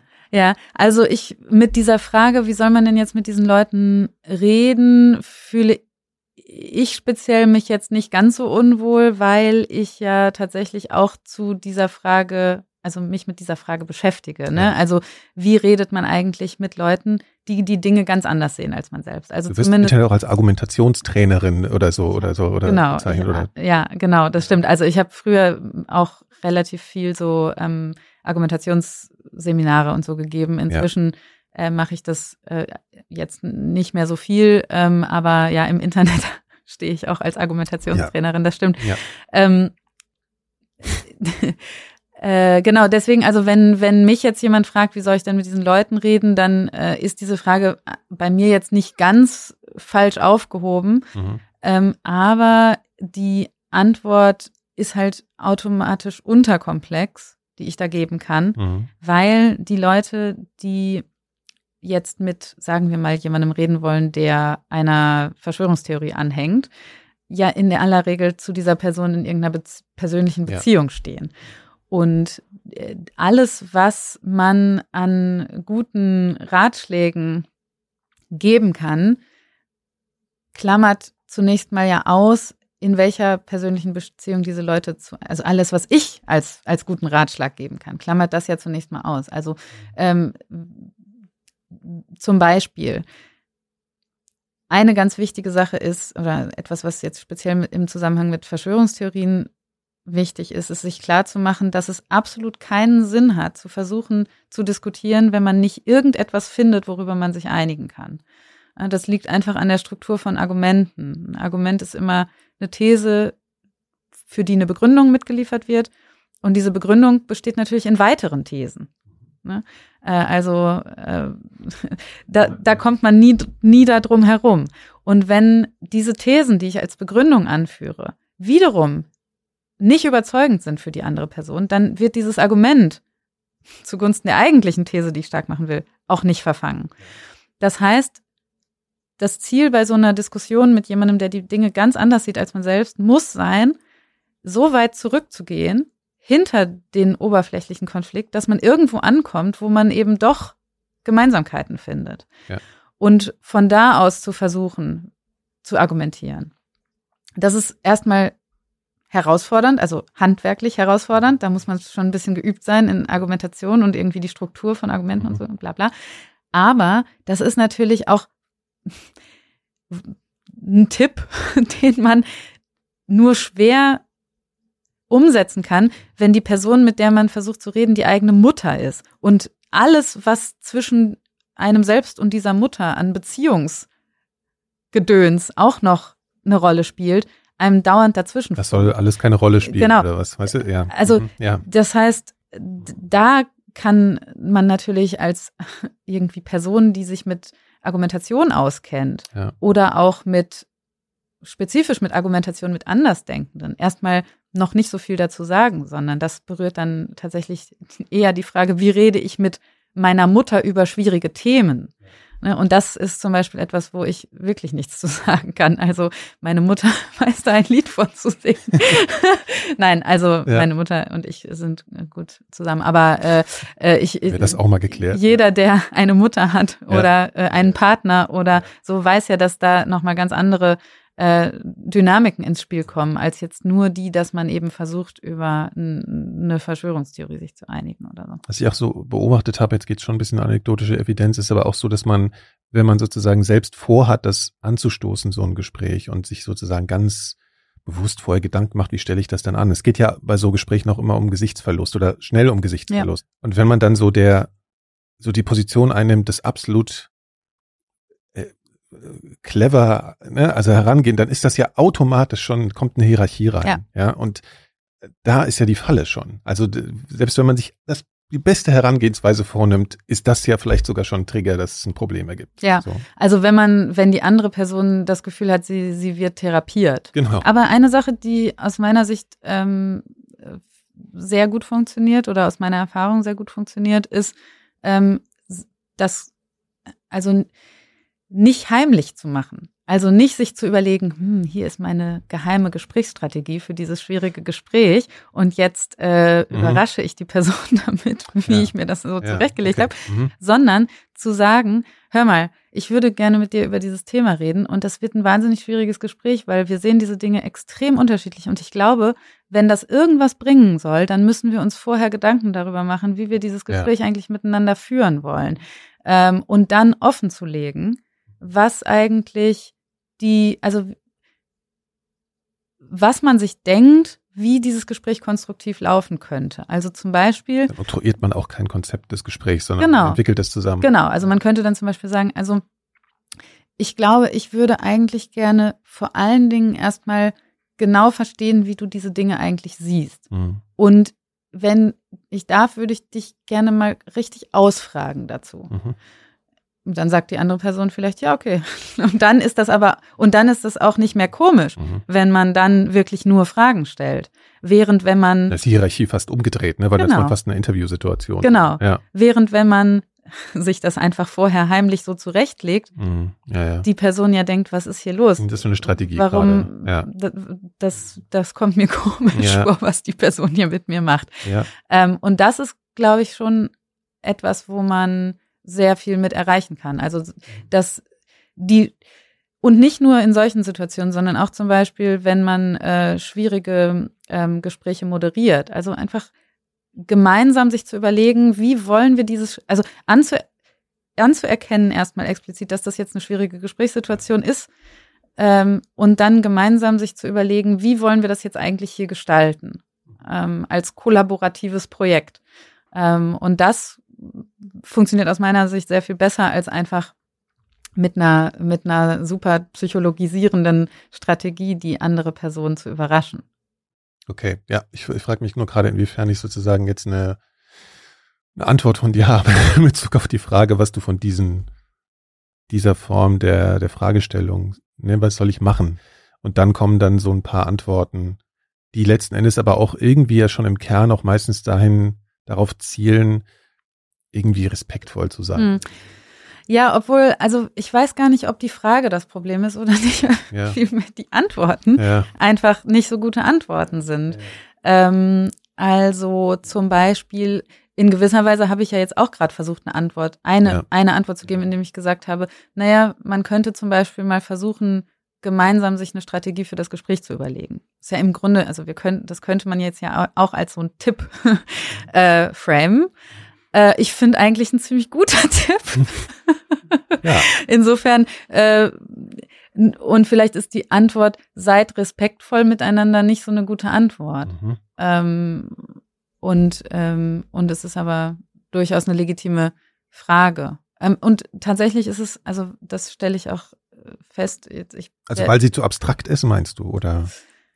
Ähm, oder halt irgendwie nicht konkret genug. Jetzt ist. die Antwort, seid ja. respektvoll miteinander. Ja. ja, und weil es, also ich meine, das ist ja, Respekt hat man halt für den anderen oder man hat ihn nicht. Das ist ja nicht so richtig ja. eine, eine Handlungsanweisung, die man auch umsetzen kann, so ohne weiteres. Ähm, ich glaube, die Antwort sollte eigentlich so sein, dass man den Rat, der da formuliert wird, auch befolgen kann. Also sowas wie zum Beispiel, ähm, Versuch doch mal möglichst viel einfach über die, über die Position der anderen Person zu erfahren. Setz dir das zum Ziel für das Gespräch und versuch nicht Gegenrede die ganze Zeit zu formulieren. Ja. Das ist ein Ratschlag, den kann man befolgen und ja. wenn man damit was anfangen kann, dann verläuft das nächste Gespräch wahrscheinlich anders als die bisherigen und man hat es, man hat etwas an die Hand bekommen, was man mal versucht, versuchen konnte und wenn man es versucht hat und es hat irgendwie gut funktioniert, dann hat man was gelernt. Ähm, insofern, ich glaube, es gibt eigentlich schon ein paar sinnvolle Antworten auf die Frage, wie soll ich denn jetzt mit diesen Leuten reden? Ähm, so dass die Frage, wie soll ich denn jetzt mit diesen Leuten reden, nicht per se schlecht ist. Ich wollte jetzt mal hin, so zwei Begrifflichkeiten nochmal zu thematisieren. Und die eine, die mir so in den Sinn kam, oder was heißt den Sinn, die mir vorgeführt wurde in äh, eurem Buch oder in der Essaysammlung Nachdenken über Corona, war gleich im ersten Text so äh, dieses, diese Gegenüberstellung zwischen Vertrauen und Verlässlichkeit. Dass wir sagen, okay, du hast hier in der Familie, hast natürlich eine Vertrauenssituation, da, da ist Vertrauen irgendwie der korrekte Begriff. Aber es wird ja viel darüber gesprochen, dass, ähm, oder viel geschrieben auch darüber, dass es so einen Vertrauensverlust in die Politik gäbe. Und in dem Text, das muss man den Autor auch mal nennen, Christian Jutnik. Butnik. Butnik. Ah ja, siehst du, habe ich mich vertippt. Da, da wird das ja so gegenübergestellt, ne? inwiefern sozusagen diese, dieses Vertrauen die richtige Kategorie ist, äh, über die Medien und auch über die Politik nachzudenken als Bürgerin. So, ne? Also mhm. kannst du dazu ein bisschen was sagen, äh, zu, diesen, zu dieser Gegenüberstellung? Naja, also äh, Christian Butniks Idee da ist eben, dass äh, Vertrauen eine Kategorie ist, die äh, sehr äh, eng auch mit äh, Enttäuschung mhm. ähm, eben in Zusammenhang steht. Also emotional. Also eine emotionale Kategorie eigentlich. Und dass äh, diese Kategorie eigentlich äh, gar nicht die passende ist, wenn man ähm, sich fragt, ähm, wie, was ist eigentlich die richtige Einstellung äh, oder die erstrebenswerte Einstellung von BürgerInnen gegenüber der Politik beispielsweise. Ja. Ähm, sondern äh, eigentlich geht es darum, halte ich die für verlässlich oder halte ich die nicht für verlässlich. Ähm, und das ist eben, da merkt man ja schon, das ist eine, eine sehr viel äh, weniger emotionalisierte mhm. Äh, Kategorie. Er bringt ja auch diese Beispiele, Vertrauen ist sozusagen, jemand äh, bricht sein Wort in der Freundschaft und dann ist es unheimlich schwer, die das Vertrauen wiederherzustellen oder die Freundschaft und die Beziehung überhaupt aufrechtzuerhalten. Und das andere Beispiel ist, glaube ich, dass irgendwie Nachbar den Müll nicht runterbringt heute mal, weil er keine Lust hat. Und das ist, da geht es nur um Zufall, also um Verlässlichkeit, ne? Also dass man nicht gleich emotional aufgewühlt, wenn der seine Mülltonne nicht von da nach da schiebt. Und da geht es ja letzten Endes um so eine Kontinuität im, äh, in der politischen äh, Landschaft. Also so zu, so zu gucken, wie, wie, wie schätze ich denn die Politik eigentlich ein? Also, und das ist ja auch, wenn man sein Kreuz bei der Wahl macht, ist das ja im Prinzip dieselbe Denke. Wo schätze ich denn ein, wo es die nächsten vier Jahre hingeht? Weil bisher ist es ja so gelaufen. Mhm. Und das, was ja irgendwie merkwürdig ist, dass, ähm, dass man an ganz vielen Stellen permanent wissenschaftliche Erkenntnisse im Prinzip im Alltag äh, verwendet und an so einer Stelle dann wie jetzt Corona davon auf einmal abbiegt. Mhm. Ne, so und ähm, also wie, wie kriegt man das sozusagen transportiert, dass, dass die Menschen sich nicht so persönlich äh, gekränkt fühlen, wenn, wenn die, wenn Söder jetzt das sagt oder so. Weißt du, was ich meine? Also ja. ja. Ähm, oh, das weiß ich nicht. Also ich glaube, dass die ähm,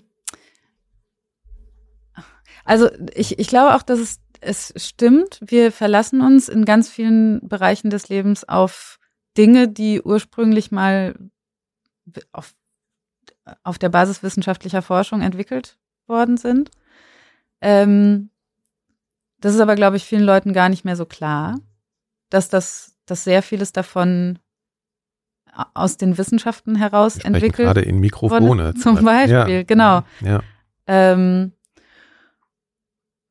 und die und und überhaupt ähm, scheint kein so besonders solides Verständnis in der Gesellschaft vorzuherrschen darüber, wie Wissenschaft eigentlich funktioniert. Also zum Beispiel scheinen viele Leute zu glauben, dass Wissenschaftler im Wesentlichen Meinungen haben. Mhm. Und dass es den einen gibt, der hat die eine Meinung zu diesem Thema und den anderen, der hat die andere Meinung. Und jetzt gibt es irgendwie die Politik und die hört immer dem einen zu mit der einen Meinung. Und deswegen setzt sich diese Meinung dann durch.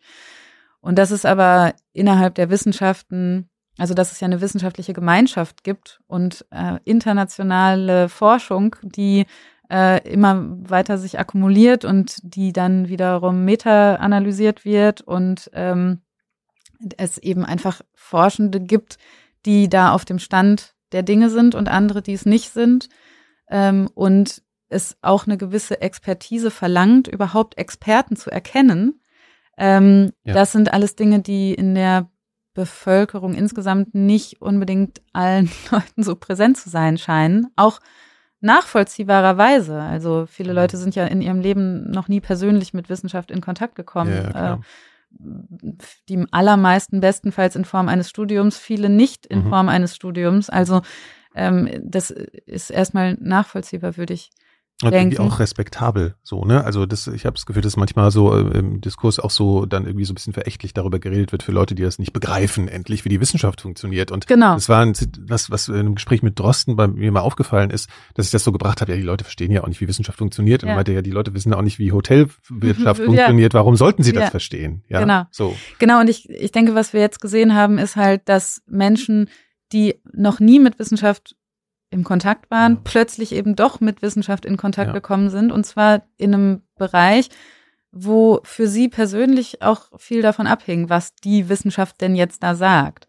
Und äh, das ist, glaube ich, ein Cocktail, der zu so einer Emotionalisierung führt, weil man plötzlich äh, das Gefühl hat, man hängt am Tropf mhm. derjenigen, deren Expertise und bei denen die Basis für die Expertise einem eigentlich gar nicht klar ist. Ja. Also irgendwer, den man nicht gewählt hat, Drosten, äh, hat jetzt da plötzlich irgendwas zu melden. Mhm. Und das hat direkte das Auswirkungen sein? darauf, wie ich meinen Alltag hier führen kann. Wie kann das sein? Und das erscheint Leuten illegitim. Und, äh, und ja. auch, auch, auch erstmal aus, aus nachvollziehbaren Gründen, würde ich sagen. Ja, was ich auch interessant gerade in Bezug auf die Begriffe Vertrauen und Verlässlichkeit so so sehe, ist, dass es ja so geradezu so eine Fankultur gibt, ne, um Drosten und dann auch wieder so das Gegenteil. Oder auch bei Lauterbach oder so. Bei so Figuren sieht man das ja.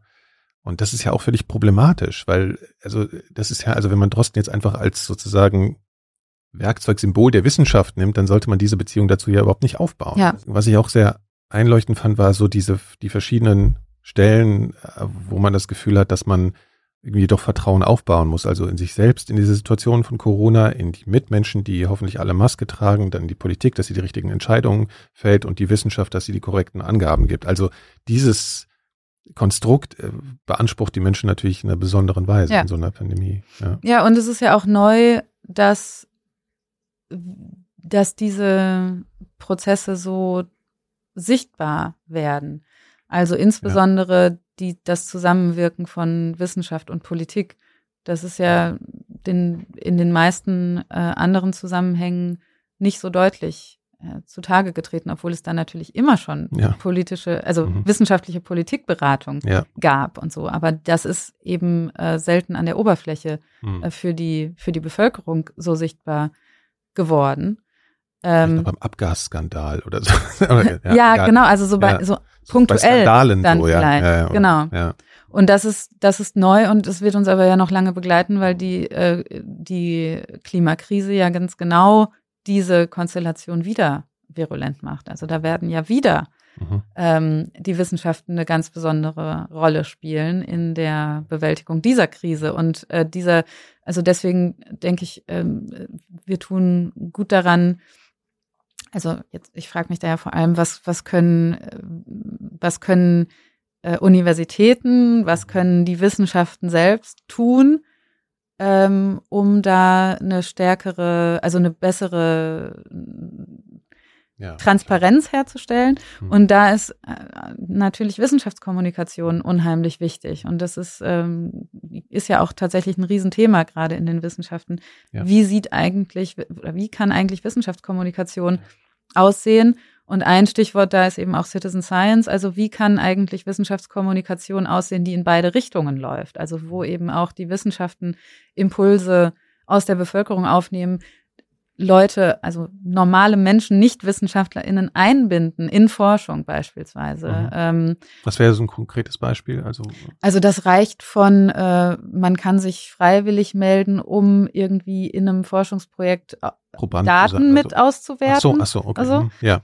Also um ähm, den Betrieb kennenzulernen, wie das hier so, also oder ja, mitzuwirken eben, mitzuwirken, mitzuwirken mhm. in einem in einem. Forschungsprojekt mhm. ähm, ähm, äh, bis zu ja. ähm, man äh, man nimmt an an Konferenzen teil, man speist äh, eigene Themen ein und so und das ist aber also das wird in der in den in der Wissenschaftskommunikationsforschung tatsächlich auch gerade sehr prominent verfolgt. Also wie kann man eigentlich eine bessere Verzahnung tatsächlich hinkriegen zwischen Wissenschaften und Bevölkerung, also Nichtwissenschaftler. Also zugänglich zu machen, zu öffnen, genau. transparenter zu machen letzten Endes. Genau, dadurch. genau. Also einerseits besser zu kommunizieren, was wir da eigentlich machen und andererseits sogar zu ermöglichen, dass Menschen, die nicht selbst WissenschaftlerInnen sind, an den Wissenschaften mitwirken können. Und das, also, das ist eine aus meiner Sicht ziemlich äh, herausfordernde Anforderung an die Wissenschaften, das möglich zu machen. Das auch noch sozusagen zur Forschung, äh, ja, genau. Zu. ja, ja. Genau. Aber äh, wenn man sich jetzt äh, anschaut, wie, wie wichtig die, also das Vertrauen oder ähm, wenn man jetzt nicht mit, also wenn man jetzt mhm. Sputniks Punkt da aufnehmen ja. will, vielleicht geht es gar nicht um Vertrauen, sondern einfach für verlässlich halten. Ähm, also wenn man das stärken will, und das scheint ja relativ wichtig zu sein, ähm, jetzt mit Blick auf die Krisen, die uns, die uns schon heimsuchen und, und auch weiter bevorstehen werden, dann ist das vielleicht schon äh, der Mühe wert. Ich, also ein zentraler Punkt, der ja noch irgendwie in so einer Situation entsteht, wenn man sie, wenn man in die Diskussion kommt, ist ja der Begriff Wahrheit. Du hast in einem in irgendeinem Interview, ich weiß nicht mehr wo, auch mal so das Beispiel gebracht, dass irgendwie Wahrheit sein könnte, dass vor der Tür ein weißer Pudel sitzt. Lustigerweise wäre das hier öfter der Fall, aber heute leider nicht. Das wäre jetzt irgendwie eine gute Pointe gewesen. Was hältst du denn von der Aussage oder was ist darauf zu äh, entgegnen, wenn jemand sagt, naja, Wahrheit ist ja relativ? Ja, ähm, das kann unterschiedliche Dinge heißen. Manche Interpretationen dieses Satzes sind unproblematisch, aber werden besser anders ausgedrückt als in diesem Satz. Ja, meistens damit nicht gemeint wahrscheinlich, oder? Also. Und andere sind einfach aus meiner Sicht falsch. Also zum Beispiel, Wahrheit ist relativ, kann heißen, äh, was dem einen aus guten Gründen wahr erscheint, erscheint dem anderen aus guten Gründen unwahr. Das stimmt. Das ist unproblematisch. Ja, das Stichwort ist aber dieses Erscheinen, ne? Also genau, das, ja, ja. genau. Also es kann Ohne. natürlich sein, genau, es ja. kann natürlich sein, dass ich gute Gründe habe, irgendwas für wahr zu halten und du gute Gründe hast, das für falsch zu halten. Das ist erstmal unproblematisch. Also dieses so, äh, ja, meine Wahrheit, deine Wahrheit, wenn es nur das heißen soll, dann ist das erstmal unproblematisch, aber äh, dann sollte man es eigentlich besser anders sagen, nämlich, ja, ich habe gute Gründe, das zu glauben und du hast gute Gründe, das zu glauben. Das hat mit Wahrheit erstmal nicht so viel ja, zu tun. Da kommt dann das Wort Glauben halt, ne? Genau.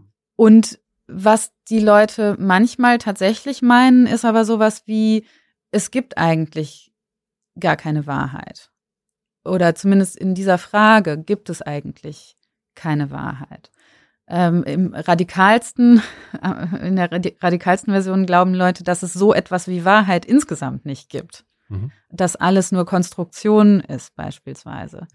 Ähm, die These ist nicht haltbar, allein schon, weil diese Aussage, es gibt keine Wahrheit, ja auch entweder wahr ist oder falsch.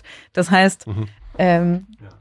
Entweder man widerspricht sich selbst, indem man sagt, es gibt keine Wahrheit, oder ja. ähm, man mhm. sagt halt was Falsches. Ja. Ähm, und insofern äh, ist, ist da, kann man das, glaube ich, also das ist jetzt ein bisschen unterkomplex, die philosophische Diskussion. Mhm. Darüber ist natürlich sehr viel ähm, differenzierter, aber diese Position des, der, der, der radikalen Wahrheitsskepsis kann man, glaube ich, erstmal abräumen. Ähm, ja, ich, ich denke, es ist ein eine echte Herausforderung und das stelle ich auch immer beim Unterrichten fest. Also das ist ja, wir sind jetzt ja im Bereich der Erkenntnistheorie. Mhm. Ähm, es fällt Leuten wahnsinnig schwer, sich klar zu machen, dass etwas der Fall sein kann, ohne dass wir Möglichkeiten haben, rauszufinden, ob es der Fall ist oder nicht.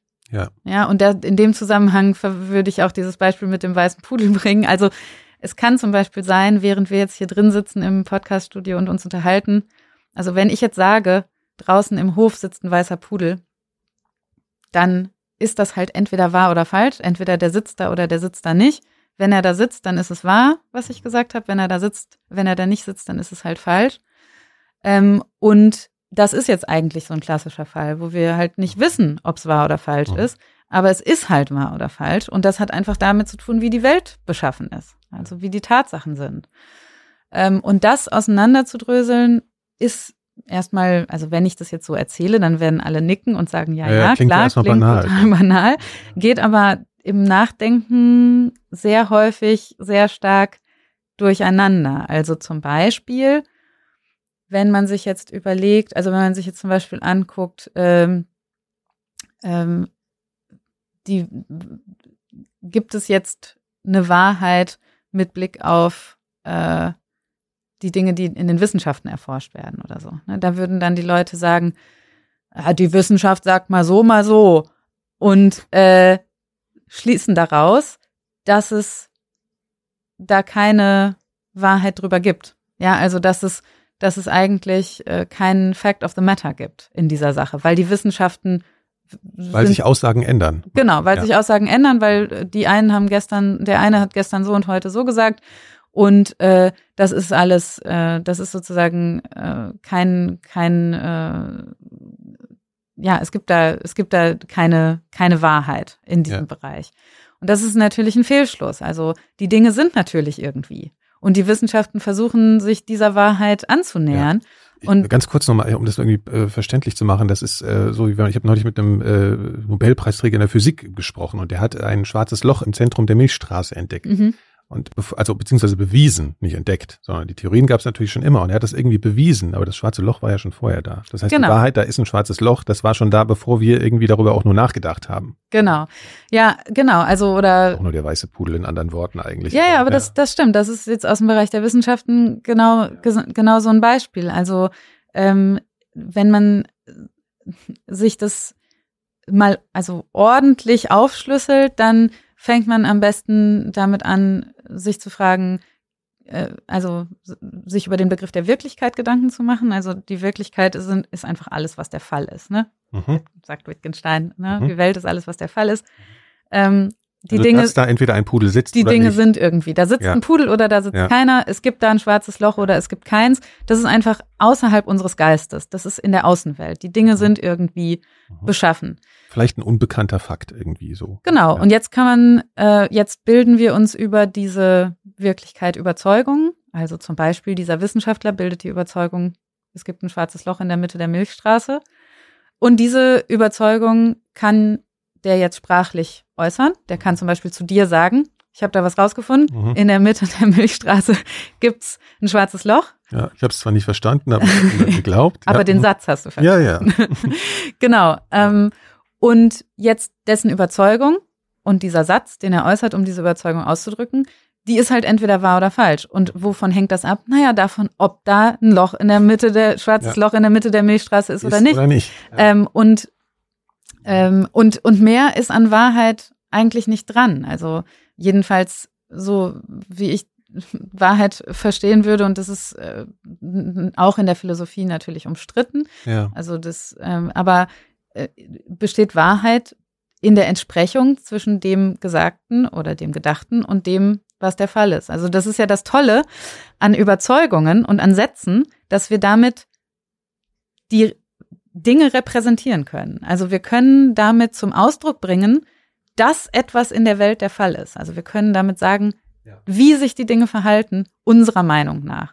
Und ob diese Sätze dann wahr sind oder falsch, hängt halt davon ab, ob das, was ich behaupte, auch tatsächlich in der Außenwelt gegeben ist. Also ob diese Repräsentation also ob dieser Satz wirklich eine Tatsache repräsentiert. Mhm. Ja, und das ähm, ist jetzt nicht unbedingt etwas, worüber man sich täglich Gedanken macht. Ähm, aber aus meiner Sicht kann man, also wenn man sich das einmal so klar macht, es gibt die Wirklichkeit, dann gibt es unsere Überzeugungen und unsere Behauptungen über die Wirklichkeit und entweder dazwischen gibt es eine Entsprechung oder es gibt halt keine und Wahrheit besteht halt in dieser Entsprechung und Falschheit darin, dass da keine Entsprechung vorliegt. Äh, wenn man sich das einmal klar macht, dann lösen sich bestimmte Motivationen für so einen Wahrheitsskeptizismus einfach auf. Also äh, wenn jetzt jemand sagt, ja, äh, es gibt äh, sowas wie Wahrheit gar nicht, ja. dann sieht man eigentlich relativ schnell, dass da was nicht stimmt, eben unter anderem, weil entweder das Gesagte wiederum ja, ja. Äh, eine Entsprechung hat oder eben nicht. Und ähm, aus, aus meiner Sicht sind sehr viele so, ja, äh, Anwürfe, die so klingen, als wenn Leute äh, an der Wahrheit zweifeln, in, auf Verwirrungen zurückzuführen, äh, die, die und Missverständnisse und Missverständnisse, die diesen, ja, die dieses Verständnis von Wahrheit eigentlich betreffen. Also die haben irgendein häufig zum Beispiel die Vorstellung, dass sobald etwas sprachlich verfasst ist,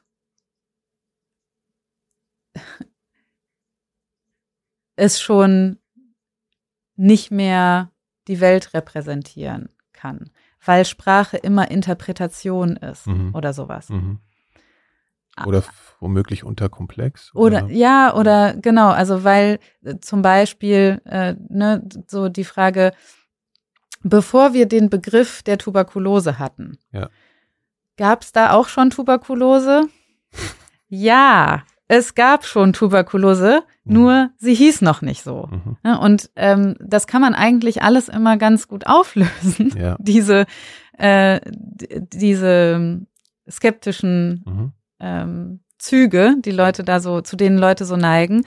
Aber das erfordert eben tatsächlich Beschäftigung mit solchen metaphysischen Kategorien wie Wirklichkeit, Aussagen, äh, ja. Wahrheit, äh, Korrespondenz ja. und so weiter. Also es ist nichts, was man jetzt einfach ähm, mit, also keine, äh, keine Ausstattung, mit der man auf die Welt mhm. kommt. Aber es ist vielleicht eine ganz gute Ausgangsfrage, um irgendwie, es geht ja oft darum, Wissenschaft zu erklären, sich dieser Wahrheit einfach anzunähern, ne? dass das das Ziel ist. Es nicht sofort immer darum geht, natürlich ist Idealvorstellung, wir stellen jetzt die Wahrheit fest, aber ähm, das ist oft ja unrealistisch oder einfach so schnell nicht zu machen, sozusagen. Genau, also Wissenschaften versuchen sich der, der Wahrheit, also der Wirklichkeit anzunähern, also versuchen eigentlich zu begründeten Überzeugungen zu kommen darüber, wie sich die Dinge verhalten. Im Idealfall basisdemokratisch, ne? Also inwiefern es in der Realität manchmal so funktioniert im wissenschaftlichen Betrieb, ist die andere Frage, aber das ist sozusagen das Ideal eigentlich. Genau, das Ideal ist, dass ganz viele äh, Forschende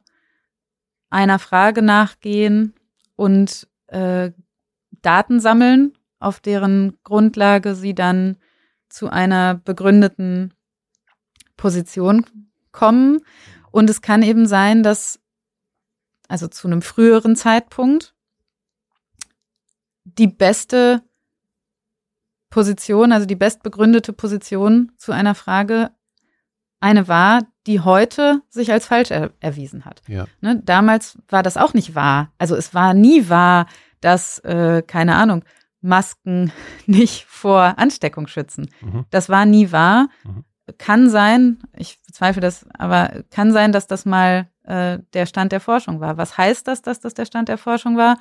Naja, das heißt einfach, dass die besten Gründe zu dem Zeitpunkt, die besten verfügbaren Gründe zu dem Zeitpunkt dafür gesprochen hat. Ja, ich meine, es gab ja am Anfang, jetzt um das Beispiel aufzugeben, schon, um das Beispiel nochmal klarer zu machen, schon eine unterschiedliche Kommunikation, gerade in Bezug auf die Masken und so. Ne? Das ist, ja. Genau, nur da ist ja immer noch, steht ja immer noch die Frage im Raum, ob tatsächlich die Wissenschaftler äh, ja, ja, als anderer Meinung waren oder ob der Politik das einfach nur gelegen kam zu sagen, die Masken helfen nicht, weil es keine Masken gab. Äh, genau, aber es gibt ja immer, also wenn man sich jetzt wissenschaftlichen Fortschritt anguckt mhm. in allen möglichen Bereichen, dann sieht man, dass sich die wissenschaftliche Weltsicht verändert hat. Und warum? Naja, weil neue Evidenz reingekommen ist. Und äh, das, was damals, was man damals für wahr gehalten hat, das und sich und was sich inzwischen als falsch erwiesen hat, das war natürlich schon damals falsch.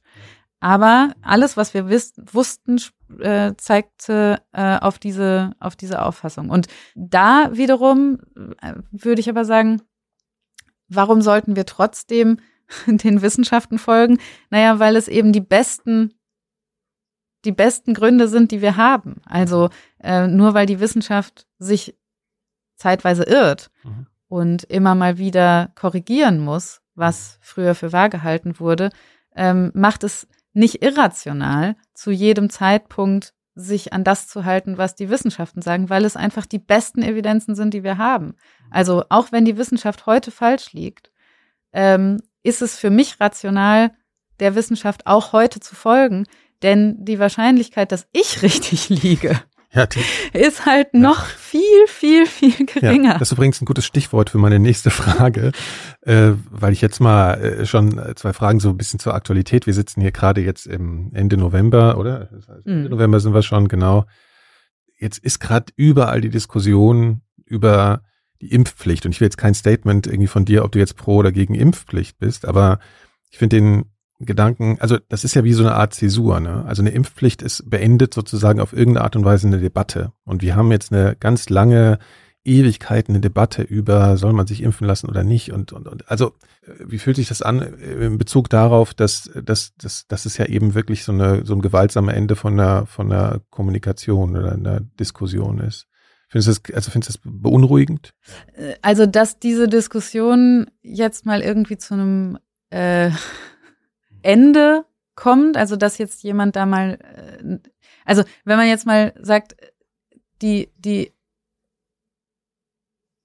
die Impfpflicht einzuführen, beendet diese Debatte und ist es problematisch, diese Debatte an dieser Stelle zu beenden? Ich würde sagen, egal ob man jetzt für die Impfpflicht ist oder nicht, dass diese Debatte jetzt mal beendet wird, ist, äh, ist erstmal insofern günstig, als es da tatsächlich keine sinnvollen weiteren ähm, Gesprächsiterationen mehr gibt. Also man kann sich ja fragen, Gesprächsiterationen ist noch was offen? offenen Fragen. Gibt es noch offene mhm. Fragen hier mhm. zu klären? Also und das ist ja nicht der Fall.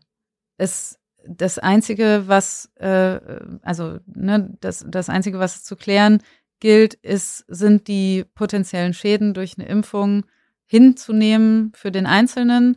Das ist der Fall. Sieht, also jedenfalls sagen uns die Wissenschaften, es ist der Fall. Mhm. Ähm, gibt es irgendwelche Langzeitschäden, die zu erwarten sind? Die Wissenschaften sagen uns, es gibt gute Gründe anzunehmen, dass es keine Langzeitschäden gibt.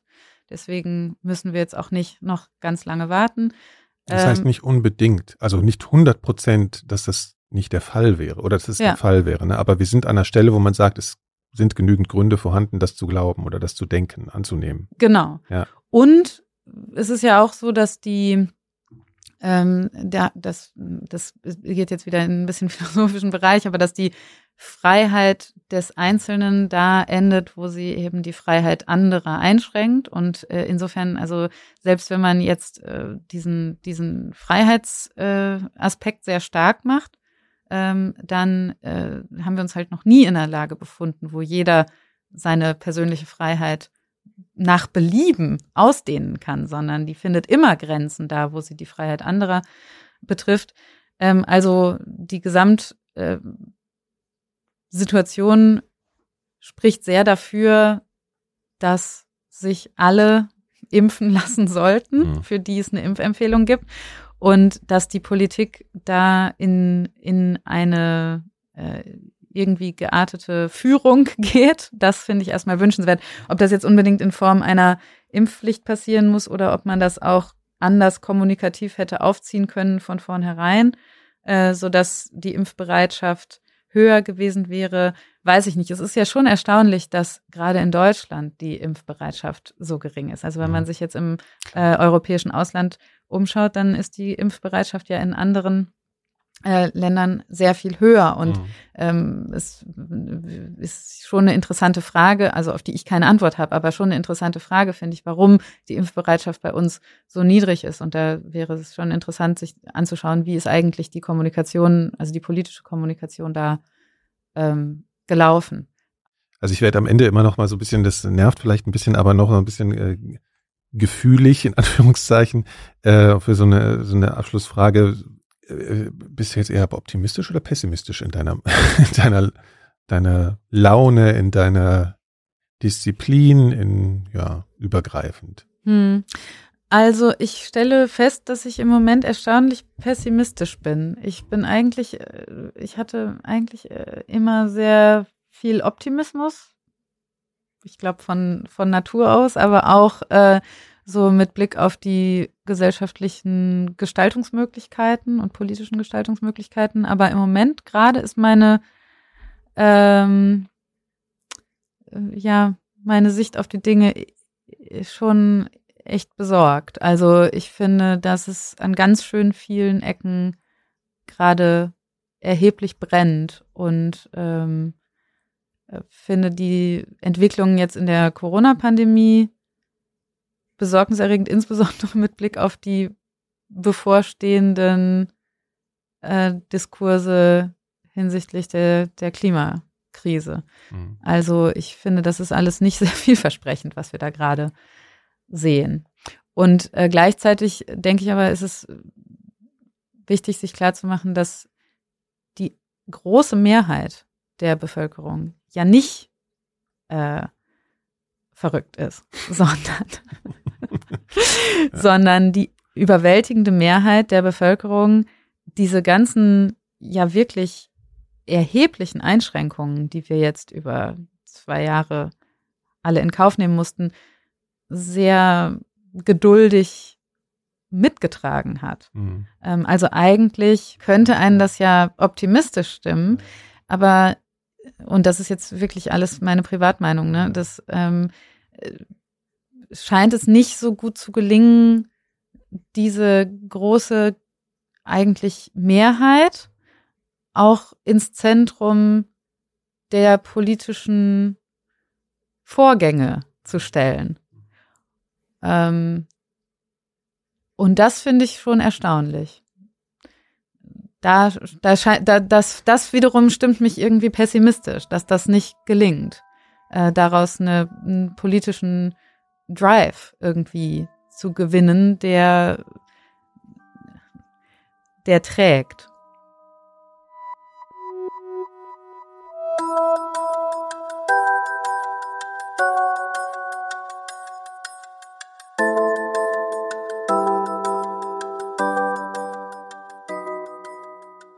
Das war mein Interview mit Romy Jaster.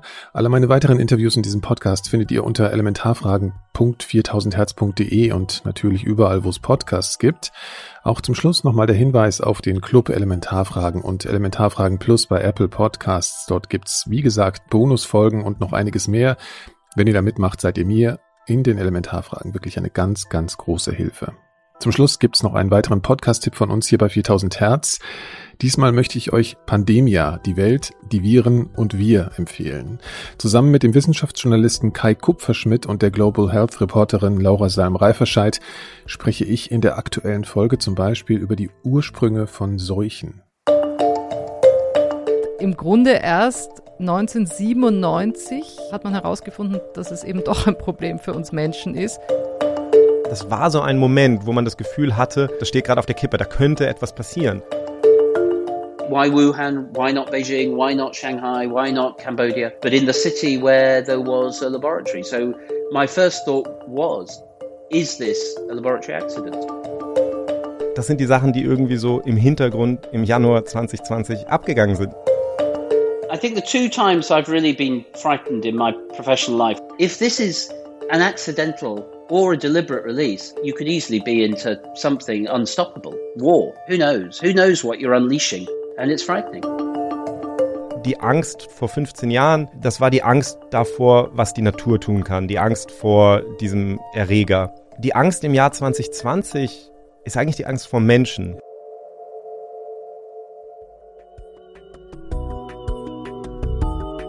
Die ganze und alle weiteren Folgen von Pandemia findet ihr unter pandemia.4000herz.de und überall, wo es Podcasts gibt. Und jetzt bleibt mir nur noch euch fürs Zuhören zu danken, wie immer, und mich bis zum nächsten Mal zu verabschieden. Also allerbesten Dank und bis bald.